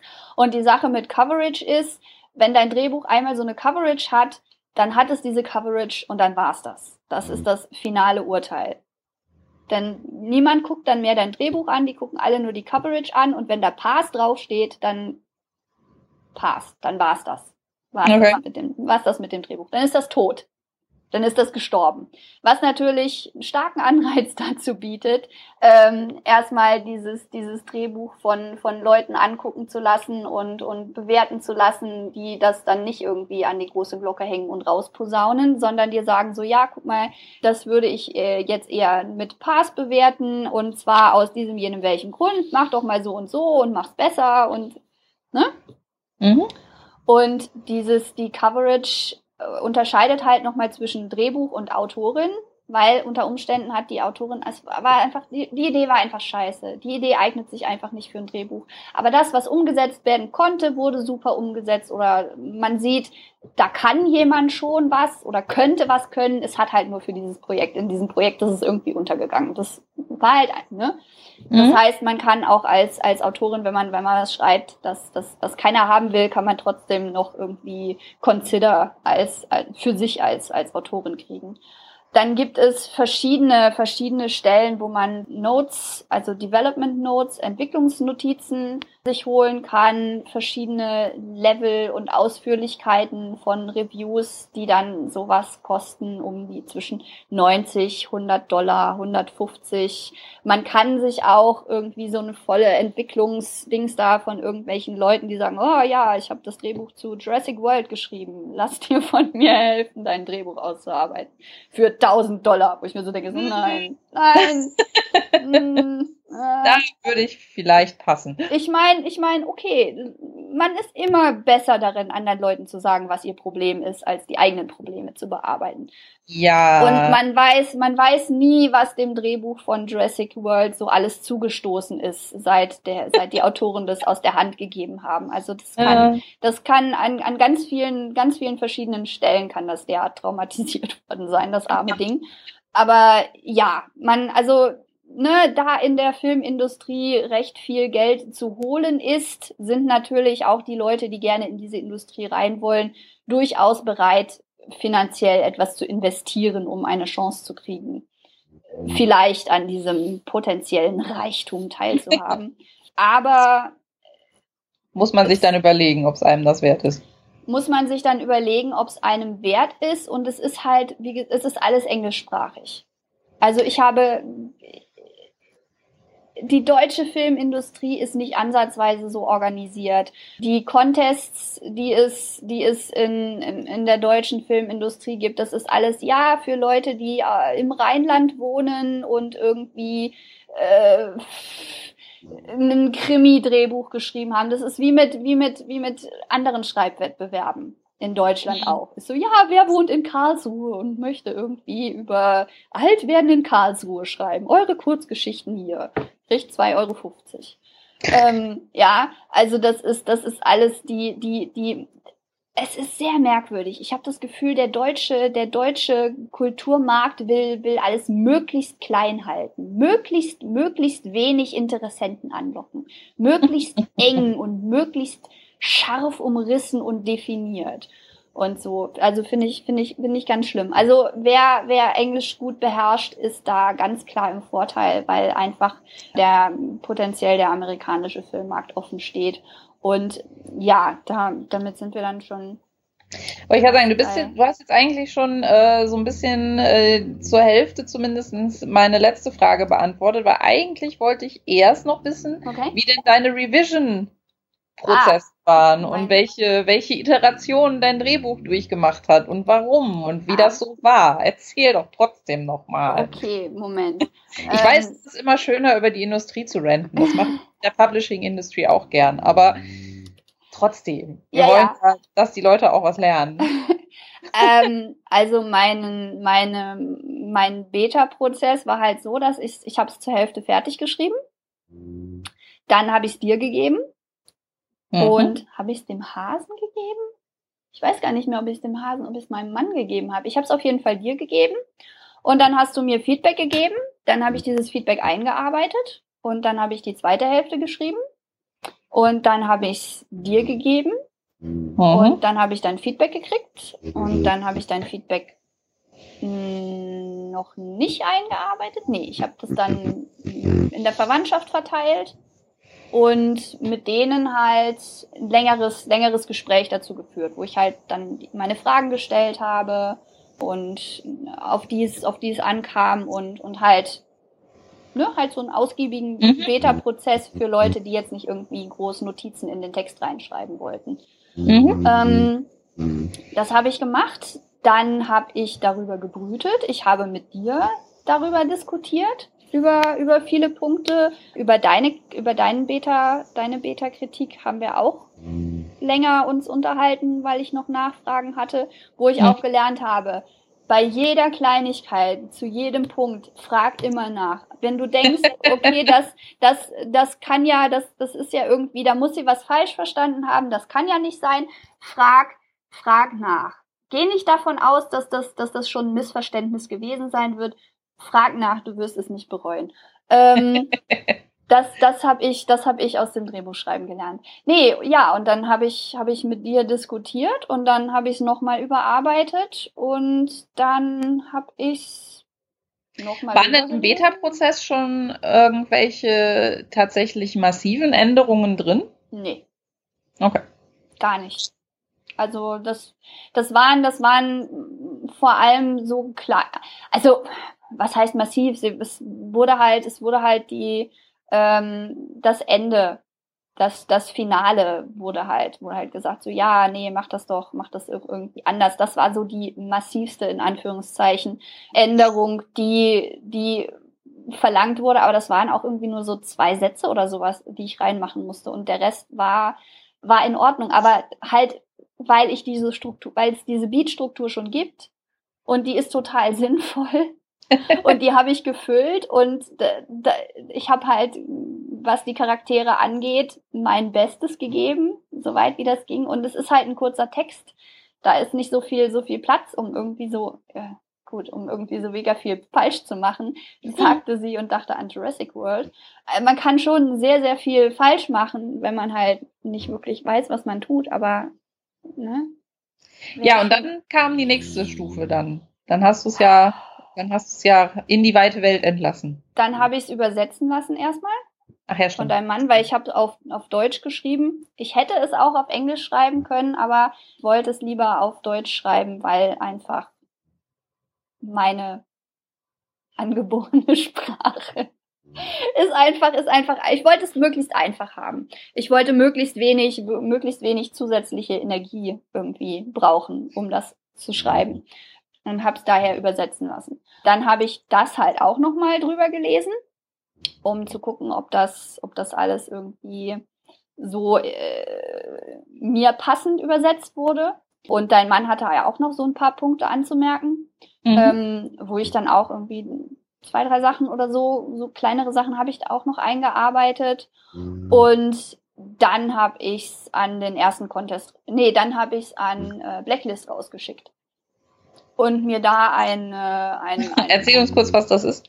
Blacklist, also Blacklist geht zurück auf so ein kleines schwarzes Buch, in dem jemand die besten unveröffentlichten Drehbücher des Jahres zusammensammelt und dass dieses ja halt sagt so hier guck mal, das ist das ist noch unproduziert, aber das ist voll gut, will das nicht jemand haben und daraus ist halt eine eine Online Plattform entstanden, wo man sein Drehbuch einreichen kann und das wird äh, zumindest angeblich von Industriegrößen frequentiert und die promoten halt ein Drehbuch auch, wenn es, wenn es gute Bewertungen kriegt. Ist halt natürlich alles nicht für umsonst. Und man kann halt, wenn man da sein Drehbuch hosten lässt, kann man sich halt auch für, was waren das? das war irgendwas unter 100 Euro, kann man sich halt auch eine, ein Feedback geben lassen. Und das habe ich da tun lassen. Und dieses Feedback war ziemlich, ziemlich scheiße. Und da war ich sehr unglücklich drüber und habe sehr an mir selbst gezweifelt. Es ist allerdings so, dass man, dass man dann, wenn man halt ne, noch Rückfragen hat, kann man halt auf Umwegen sich an seinen Reviewer wenden und sagen so, ja, hier, wie hast denn das gemeint und was ist denn damit und was ist denn dort mit? Und da hat sich dann halt rausgestellt, dass, okay, das, das sagt man, das sagt man gerne, um irgendwie die eigene Ehre zu retten, wenn man schlechtes Feedback gekriegt hat, aber dass sie das Drehbuch halt einfach nicht verstanden hatte. Und ja, dann das habe ich die kleinen Dinge, also ich habe dann die Dialoge noch mal ein bisschen überarbeitet, weil ich Kritik gekriegt habe, dass da zum Teil das so ein bisschen Exposition rüberkam. Was man mir auch erstmal erklären musste, was damit gemeint war, aber dann hatte sie durchaus recht. Und da habe ich halt, habe ich halt geguckt, dass ich die Dialoge noch ein bisschen kürzer und knackiger und, und so habe. Und dann habe ich es beim Blue Cat Drehbuch Contest eingereicht. Das ist so ein, so ein ist der Bruder von Philip Seymour Hoffman leitet das irgendwie und da sind wohl auch einige einige Leute mit Rang und Namen. Die wollen natürlich alle immer anonym bleiben, wo ich mir so denke, so, hm, sind das dann nicht, sind das dann nicht vielleicht irgendwie nur behauptete Größen, aber naja, ähm, dieser, dieser Contest wurde jedenfalls empfohlen und es ist so, dass jeder, der, der da ein Drehbuch einreicht, kriegt dann auch so ein Feedback zurück. Das Feedback, das ich da gekriegt habe, war um Längen besser als, als das, was ich von Blacklist gekriegt habe. Und es gab zum Teil Überschneidungen. Sie wollte halt auch, soweit ich mich erinnere, wollte sie halt auch ein Payoff und irgendwie, also habe ich es noch nicht gut genug erklärt, warum da kein Payoff drin ist. Aber sie hat, sie hat, äh, ich denke mal, es lag auch daran, dass ich am Anfang nochmal klar gemacht habe, dass die, dass die ganze explizite, brutale Gewalt, die in diesem Drehbuch stattfindet, dass die im Grunde auch rausgeschnitten werden kann, solange klar bleibt, dass da brutale, blutige Gewalt stattgefunden hat. Das hat, glaube ich, nochmal das Ganze in, in, in ein anderes Licht gerückt und sie hat halt besser auf die Charaktere reagiert und, und das ist besser rübergekommen bei ihr, was ich eigentlich gemeint habe. Und da hatte ich dann auch das Gefühl, okay, sie versteht. Oder er, keine Ahnung, wes Geschlecht ähm, diese, diese Reviewerin oder dieser Reviewer war. Aber da kam das Drehbuch auf jeden Fall deutlich besser an. Und ja, da habe ich dann nochmal auch mit dir, mit dir hatte ich ja auch über die erste Review gesprochen mhm. und nochmal einfach auch, um, um, um, um zu gucken, ist das wirklich so, wie ich das verstehe? Wie würdest du das interpretieren? Was würdest du denken, dass sie damit gemeint hat? Äh, verstehe ich nur die Reviewerin falsch? Und so und halt nochmal. Aber es war ja so, dass du noch lange überlegt hattest, irgendwie den letzten Akt nochmals umzuwerfen und irgendwie anders zu gestalten, oder? Nein, ich wollte, ich wollte ein Payoff für den, für den Detective-Plot haben, dass sie halt irgendwo ein Bild finden in einem Buch, das ihnen irgendwie Info über Jack gibt. Ah, und, ja, ja. und ihn Was. irgendwie, ne, und dann habe ich das versucht auszuarbeiten und habe versucht das, und wir haben ja sehr lange darüber diskutiert und ich habe es ja. wirklich sehr doll versucht und habe auch irgendwie zwei, zwei Tage da reingesteckt, zu versuchen, das umzuschreiben, um dann festzustellen, das funktioniert nicht. Dann funktioniert das Finale nicht mehr. Und ich will aber dieses Finale, das ist das einzig mögliche Finale. Dieses Finale ist alternativlos.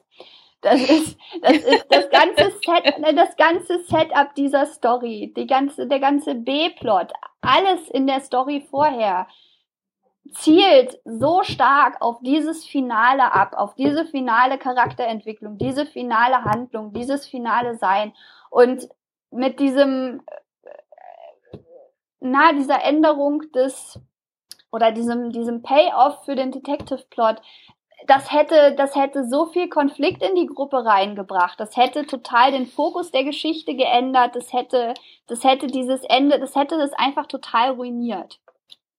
Und das hätte das in einer Weise ruiniert und sehr viel stärker ruiniert, als es jetzt für einige Leute dadurch ruiniert wird, dass dieser Detective Plot halt keinen Payoff hat. Mhm. Was irgendwie so ein Moment ist. Wobei aber die, die Charaktere wissen, dass er kein Payoff hat. Es ist, das ist, dass der Detective Pot, es, es ist ja gerade, es ist, dass der Detective Pot kein Payoff hat, ist gerade das Problem der Charaktere. Das ist also halten wir fest, auch bei Feedback, das man von Drehbuchleuten bekommt, muss man im Zweifelsfall halt einfach sagen, am Ende ist es mein Baby und ich am entscheide. Ende ist es, am Ende ist es mein Baby. Ich meine, vielleicht ist es der fatale Fehler. Vielleicht hätte ich das irgendwie das Finale umstoßen und das irgendwie mich gegen meine Instinkte entscheiden sollen und dann wäre ich jetzt irgendwie schon längst reich, weil sich die Leute um dieses Drehbuch reißen. Ist natürlich auch möglich, dass ich da, dass ich da die große Chance irgendwie dankend ablehne. Nee, aber es war, es war, es gab, es war, gab keine, keine mega größeren Änderungen. Aber ja, wie gesagt, es, es Drehbuch schreiben, es gibt schon sehr viel, viel Hilfestellung durch die Beats. Und wenn man einfach weiß, wie Charaktere funktionieren und wenn man eine klare Vorstellung davon hat und sich halt Ne, und das ist was, das, das macht die Kürze des Drehbuchs auch wieder gut, weil man kann wirklich sehr darauf fokussieren, auf die Charaktere und die zu entwickeln in diesem kurzen, in diesem Schuhkarton drin. Mhm. Ne, das ist halt wie so ein, wie so ein, wie so eine, wie heißt das? So eine Kamee, so eine kleine, weißt du, so eine kleine Brosche mit so einem Porträt drauf, das so mit, mit, mit so einem Einhaar, mit so einem Einhaarpinsel gemalt wurde und wenn man mit der Lupe guckt, sieht man so die ganzen Details und so. Und das ist halt, da kann man halt, da kann man halt sehr, sehr drauf fokussieren und ähm, ja. Ja, aber dann erklär uns doch jetzt nochmal so zum Abschluss, weil ich denke mir, dass können, also ich könnte mir vorstellen, dass sich jetzt jemand, der sich jetzt äh, diese beiden Folgen angehört hat, sich jetzt denkt so, ja, und dann habe ich jetzt so ein Ding geschrieben. Mhm. Und nu, wie funktionieren oh. halt, wie, wie funktionieren halt solche Contests? Was, was, was macht man mit einem N ähm, dann damit, wenn man so ein Drehbuch geschrieben hat? Weil ich meine, auch da, ne, es, es gibt ja offensichtlich einen Unterschied zum normalen Erzählen, weil wenn man eine Kurzgeschichte, ein Gedicht, ein Buch, eine Novelle, wie auch immer, irgendwas geschrieben hat, was sich zum Lesen eignet, dann wird man das normalerweise in ein Format bringen, das es Leuten ermöglicht, das zu lesen, welches mhm. Format es dann auch immer ist. Mhm. So ein Drehbuch, so ähnlich wie so ein Theaterskript, ist aber ja nun eine Arbeitsaufforderung. Was, mhm. was mache ich jetzt damit? Also da ist sich die Filmindustrie total uneinig was man dann damit macht, weil die einen sagen, ja, dann zieht man nach Los Angeles und dann geht man da irgendwie, klappert man ran und jedem, dem man begegnet, erzählt man, dass man ein Drehbuch geschrieben hat. Und jeder, dem man begegnet, fragt man, ob er das Drehbuch lesen will. Und idealerweise hat man auch mindestens drei Ausdrucke von seinem Drehbuch dabei und verteilt das irgendwie mit vollen Händen und der Sekretärin und der Personal Assist, dem Personal Assistant und schickt es irgendwie rum. Und es gibt Services im Internet, denen schickt man dann Drehbuch als PDF und die drucken das dann aus und schicken das an alle möglichen Leute. Und, und, und äh, das irgendwie, ja, man muss da persönlich hingehen, man muss die kennenlernen, man muss mit denen reden und irgendwie und nicht nachlassen und irgendwie so voll der Staubsaugervertreter und bladi bladi bladi bla. Das sind die einen Leute. Das, kann, das, hat mit, das, hat damit zu tun, dass ich mit Leuten reden muss. Das möchte ich das nicht. Das hat damit zu tun, dass man mit Leuten reden muss, dass man nach Los Angeles ziehen muss, dass man irgendwie den ganzen Tag nichts anderes zu tun haben muss, als irgendwie Leuten zu versuchen, sein Drehbuch aufzuschwatzen. Da gibt's natürlich, da gibt's natürlich die großen, die großen Erfolgsstories, wo irgendwie im, im Laufe der Filmgeschichte mal irgendwie drei Drehbücher wurden mal irgendwie an Personal Assistant weitergereicht und der fand das so toll und dann wurde es produziert. Und von der einen Million Drehbücher, die irgendwie der Personal Assistant gelesen hat, reingeguckt hat und sich dachte, so was soll der Scheiß denn und es weggeworfen hat, von denen wird natürlich, die, die werden nicht besungen. Ja, aber eine andere Möglichkeit reinzukommen sind halt, sind halt, ist halt so eine Plattform wie, wie Blacklist. Und da gibt es noch, noch andere, die halt Script Pipeline gibt es, Stage 32 und, und noch haufenweise andere, die Script Notes anbieten und äh, Development Notes und all dieser ganze bezahlte Service und die sagen, okay, wenn ihr uns was schickt, dann und äh, wir finden das super, dann reichen wir das weiter an, an Leute in der Industrie, von denen wir denken, die könnten da Interesse haben. Also die übernehmen dann auch so ein bisschen so ein, so ein, so ein, so ein Agentenrolle, ähm, so ein Stück weit. Ja. Und das ist halt eine Möglichkeit und noch eine Möglichkeit sind halt Contests. Wobei, äh, also es gibt, na, Blue Cat, den ich, den ich erwähnt hatte, der ist aber, der ist aber ziemlich klein. Also, oh, dann ja, halt Script Pipeline hat, hat auch seinen Contest. Die, die, äh, diese Organisation, die die Oscars verleiht, die haben auch einen Contest. Es ist dann aber halt so, dass, dass die Preise die man gewinnen kann, sind äh, zum Teil Exposure. Also bei, bei Blue Cat gibt's irgendwie, keine Ahnung, paar Dollar in die Hand und tschüss, fertig. Mhm. Ähm, da habe ich vor allem mitgemacht, weil ich das Feedback wollte. Aber bei so Sachen wie Script Pipeline und Stage 32, glaube ich auch, ist es, ist es halt so, dass du dann, es heißt Long-Term Industry Circulation. Also mit anderen Worten, die gucken dann, dass, dass Leute dein Drehbuch in die Hand kriegen. Und Ink, Inktip ist, ist auch noch so eine, so eine ähm, Plattform, äh, auf der man, auf der Drehbücher präsentiert werden können, wo sich halt die Leute rumtreiben. Aber es ist halt, man, man, man schmeißt halt, man schmeißt halt sein Drehbuch im Grunde auf einen Haufen drauf und hofft, dass es irgendwem auffällt. So wie das halt auch im Verlagswesen ist, wenn man sein, sein wenn man irgendwie ein Exposé an Verlage schickt. Dann mhm. schmeißt man sein Dreh, dann schmeißt man seine Arbeit auch auf so einen Haufen drauf. Oder wenn man im Internet veröffentlicht als Self-Publisher und, und dann irgendwie rumtweetet und sagt, hier, lest mein Buch, lest mein Buch, alle fünf Minuten ein Tweet, lest mein Buch, lest mein Buch, lest mein Buch. Ja, da werden bestimmt Leute das lesen wollen, wenn du ihnen total auf die Nerven gehst. ähm, nee, aber ne, da, man schmeißt es halt auch auf den Haufen drauf und, und hofft, dass es irgendwie der richtigen Person in die Hände fällt. Mhm das ist halt, das, das ist dann halt auch so ein, so ein Wartespiel und so wie es, wie es eben auch mit einem Buch dann Jahre dauern kann, ähm, selbst wenn man einen Verlagsvertrag irgendwie hat, es noch Jahre dauern kann, ehe es dann tatsächlich veröffentlicht wird, weil die irgendwie auf, auf das, das in, in eine Reihe packen wollen oder deren Verlagsprogramm irgendwie schon so weit im Voraus geplant ist oder was. So ist das halt auch bei, bei Drehbüchern. Dass die halt zum Teil werden die, zum Teil werden die auch nur geoptioned. Das heißt, jemand sagt so, ja, ich möchte jetzt irgendwie für das nächste halbe Jahr möchte ich die einzige Person sein, die dieses Ding kaufen darf. Das wird zum Teil gemacht, weil jemand sieht so, oh, wir haben gerade sowieso selber so einen ähnlichen Film in der Mache, machen wir da mal eine Option drauf, damit niemand anderes dieses Ding kriegt, dann produzieren wir unseren Film und schmeißen den raus, äh, veröffentlichen den und dann geben wir das Drehbuch wieder frei, damit eben kein Konkurrenz, kein Konkurrenzstudio was Vergleichbares machen kann. Das ist auch so ein sowas, das, das geht. Man kann auch einfach das äh, nach Amazon, Amazon Dings da, die haben ja auch so, die machen ja jetzt auch Filme.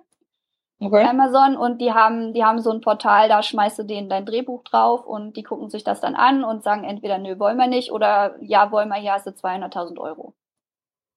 Hm. Das ist, das, ne, und das ist halt, das ist halt auch die Menge an Kohle, die in dieser Industrie drin steckt. So, ja, hier hast du mal 200.000 Euro, tschüss. das ist mal eben, das ist der Standard. Also das, mhm. das, das kriegst du selbst das, selbst das schlechteste Drehbuch, wo sie gerade noch so denken, ja, da könnte man was mitmachen, selbst dafür kriegst du 200.000 Euro. Na dann. Das sind, das sind Zahlen, wo man sich so denkt, so, oh, da kann ich fast unser Haus von kaufen. What the fuck? Ja, aber das ist. Ja, das es, muss ja irgendeine, es muss ja irgendeinen Grund haben, warum alle möglichen Leute in diese Industrie wollen. Ne? Ja, genau. Und ich würde, ich würde, ich weiß nicht, ob ich das Thema damit jetzt zufriedenstellend für dich abgehandelt habe. Äh, du hast mir insofern zumindest so ein paar Sachen gesagt, die man damit machen kann, weil was für mich halt irgendwie bei so, äh, bei solchen Dingen wie Drehbüchern oder Theaterskripts als Autor so ein bisschen unbefriedigend ist oder was ich immer halt so ein bisschen als negativ empfinde, wobei das natürlich meine persönliche Empfindung ist und äh, in mhm. keinster Weise irgendwen abhalten soll, mhm. ist immer so diese Abhängigkeit von anderen. Da, mhm. da kann ich bekanntlich nicht so gut mit, weswegen Traditional Publishing auch immer so ein Bone of Contention ist. Weil wenn, wenn ich ein Buch geschrieben habe, dann habe ich ein Buch geschrieben. Mhm. Und dann kann ich das irgendwie irgendwo hochladen und ein schönes Cover dazu machen und dann wird das gedruckt und dann ist das ein Buch. Und selbst wenn das nie wieder jemand liest mhm. und ich damit null Euro verdiene, ist mir das wurscht, weil es ist trotzdem da und es ist trotzdem ein, ein fertiges Produkt. Ähm, mhm. Aber das Produkt, es gibt ja kein Produkt Drehbuch, sondern es ist ja, also es gibt auch eigentlich kein Produkt Theaterskript, sondern mhm. es ist dazu da, dass andere Leute was damit machen. Und wenn das niemand tut, dann ist es halt für immer unvollendet, so ein bisschen. Mhm. Zumindest ist das immer so mein. Ja. Ist, ist, das immer so ein bisschen das, was ich daran schade finde. Ja, also, ja, ja ich, ich meine, ich, ich habe hier sowieso, ich wollte sowieso noch über den Fleischwolf reden. So ein bisschen das im stimmt. Detail. Und darauf zielt deine Frage ja, würde ich sagen, auch so ein bisschen ab, ne? Mhm. Ähm, und weil ja, also wer, wer ein Problem damit hat, die Kontrolle abzugeben und wer, wer sein, sein Baby nicht, nicht loslassen kann, für den ist Drehbuchschreiben überhaupt gar nichts. und ich bin, ich bin explizit mit der Einstellung daran gegangen, so, okay, ich schreibe dieses Drehbuch jetzt und danach ist es, ist es mir aus der Hand genommen. Ich mache das jetzt so gut und, und so gut wie ich kann. Und ich mache das jetzt so, wie ich mir das vorstelle und wie ich das für richtig halte, aber ich weiß, dass sollte dieses Drehbuch irgendwann mal von jemandem gekauft werden, es sehr viele Möglichkeiten gibt, wie es dann weitergeht und nur eine davon ist, ist die, dass, dass es irgendwie ein Studio und ein Regisseur in die Hand kriegt, der sich das anguckt und sich denkt, so wow, die Vision dieser Autorin finde ich, finde ich großartig. Ich empfinde mich als als äh, Regisseur empfinde ich mich als jemand, der im Dienste des Drehbuchs und im Dienste der De Drehbuchautorin arbeitet und dessen Aufgabe es ist, diese Vision eines anderen Menschen zu verwirklichen und, und ich setze mich in Kontakt mit ihr, ich rede mit ihr darüber, ziehe, beziehe sie ein, das, das wäre so das Ideal. Ne? Und das, das Studio sagt so, ja, nee, ich vertraue diesem, diesem Regisseur und, und möchte hier irgendwie Mittel sein, um, um eben ne, diese Vision zu verwirklichen und alles und, und, und Regenbögen und, und Ponys und, und Einhörner und alles äh, tanzen auf der Blumenwiese. Das ist nur eine Möglichkeit. Es gibt halt auch die Möglichkeit, dass du, dass du dieses Buch verkaufst und dann kommen erstmal die Rewrites, weil das Studio, das halt in der Nahrungskette ganz oben steht, ähm, also Studio und Producer, das sind so die, die die Macht haben, weil die, die, das sind die, die das Geld haben, beziehungsweise die, die das Geld beschaffen müssen und die irgendwie die Investitionen, die andere Produktionsfirmen irgendwie geleistet haben für diesen Film, die, da, die halt dafür sorgen müssen, dass sich diese Investitionen auch lohnen. Und die können dann halt hingehen und sagen so, ja, die Grundidee ist super, die Ausführung gefällt uns überhaupt nicht, mach mal jemanden Rewrite. Und die kann sein, dass die, dass die der Originalautorin sagen so, ja, hier mach mal ein Rewrite, wir wollen das und das und das und das und das so und so und so und so geändert haben. Und dann musst du das machen. Oder vielleicht kannst du dich auch mit denen, also, ne, es, es wird empfohlen, ein als Drehbuchautor jemand zu sein, mit dem man eigentlich nicht zusammenarbeiten will, weil der nie klein beigibt und immer immer noch zurück, ne, weil das die einzige Möglichkeit ist halt äh, die eigene Arbeit und die eigene Vision gegenüber den den äh, den Vorstellungen von von irgendwelchen Studiobossen, die halt nicht unbedingt wissen, was ein guter Film ist. Die mhm. interessieren sich nur dafür, was verkauft sich.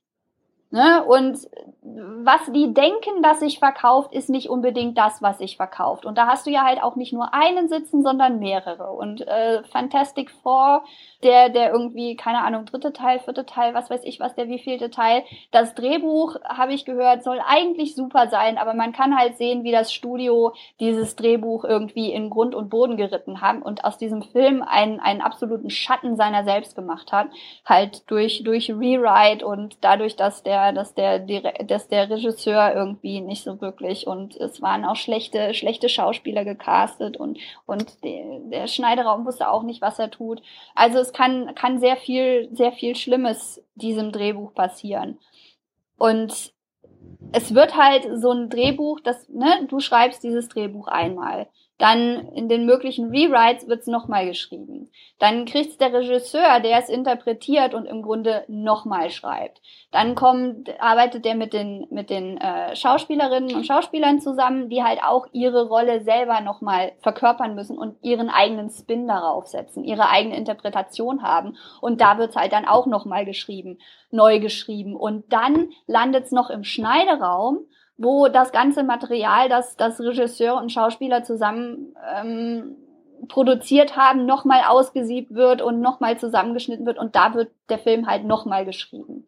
Also mhm. so ein zwischen dem Drehbuch und dem letztendlichen, letztendlichen Film auf der Leinwand stehen so viele Arbeitsschritte, da sind so viele verschiedene Leute ähm, da, da beschäftigt und daran beteiligt und geben ihren eigenen Input, haben ihre eigenen Vorstellungen, ihre eigenen Interessen, die nicht unbedingt äh, die, das, das Beste für das Drehbuch sind und das Beste für den Film sind, das Beste für die Besetzung sind, für die, für, für alles so viel, über das man als Drehbuchautorin null Kontrolle hat und sich natürlich wünscht, dass man Kontrolle hat. Und es gibt Filme, die, die wunderschön, wo man das Drehbuch liest und sich so denkt, so, ja, dieser Film hat wirklich das, was, das Feeling des Drehbuchs, das ist da drin, das ist wundervoll.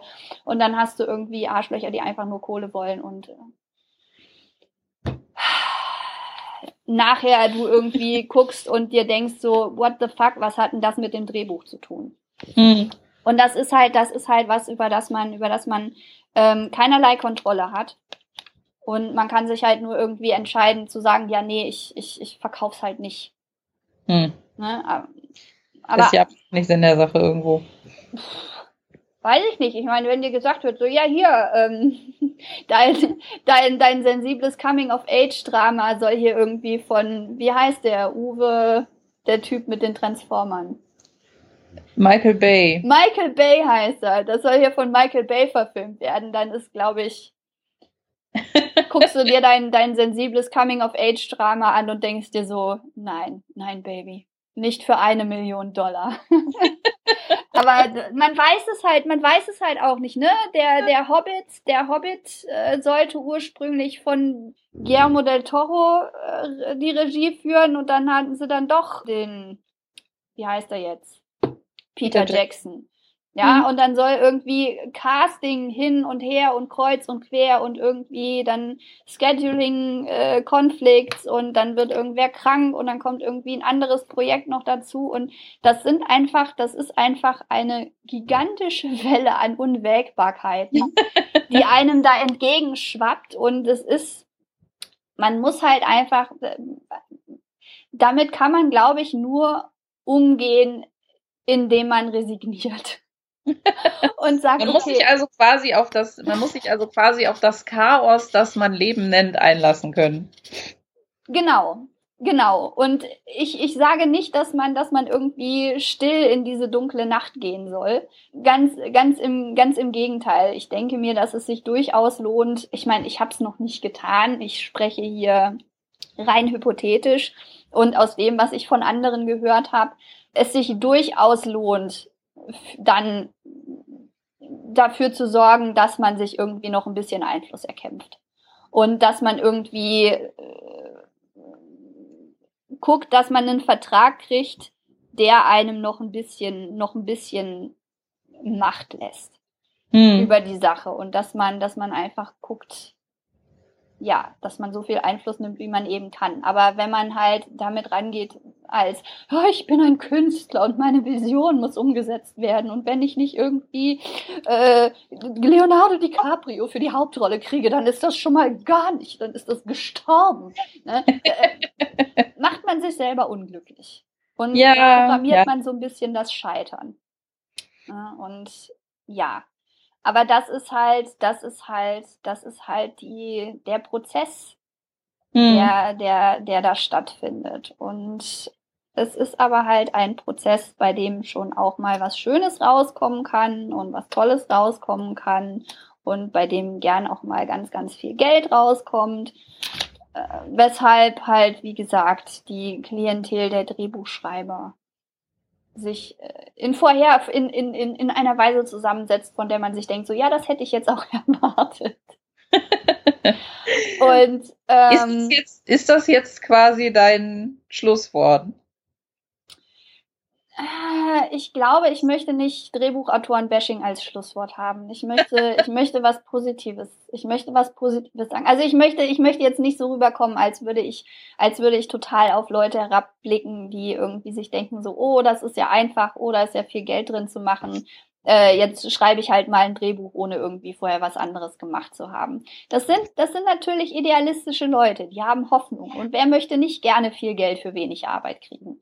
Und wer möchte nicht irgendwie sich erträumen, dass, dass es total einfach ist und dass es funktioniert und dass man irgendwie dann das Leben kriegt, das man sich immer erträumt hat? Das ist natürlich. Natürlich ist das so. Natürlich versucht man das. Aber das ist halt so wie die, wie die E-Mail vom nigerianischen Prinzen, die man schon mal im, im Postfach hat ist das halt, ist das halt alles doch nicht unbedingt äh, so einfach. Wir halten aber fest, das Schreiben an sich hat ja schon mal Spaß gemacht. Das Schreiben an sich hat sehr viel Spaß gemacht. Und wie gesagt, ich empfehle es, ich empfehle jeder und jedem, es mal mit einem Drehbuch zu versuchen, nur halt nicht als erstes. Weil man sich halt, man, man bestraft sich echt, wenn man versucht, das Schreiben an Drehbüchern zu lernen. Das ist, das, das ist wirklich man, man, man lernt auch nicht Skifahren, indem man irgendwie den schwarzen Todeshügel runter zu jagen versucht. auch wenn natürlich man nichts anderes braucht am, am schwarzen Todeshügel, als man irgendwie am, am, am, an der einfachen Kinderstrecke braucht. Da muss man auch mhm. irgendwie äh, Kurven fahren können und bremsen können und irgendwie das Gleichgewicht halten können. Aber es, die Steigung ist halt schon, ist halt schon auch ein Faktor. ja.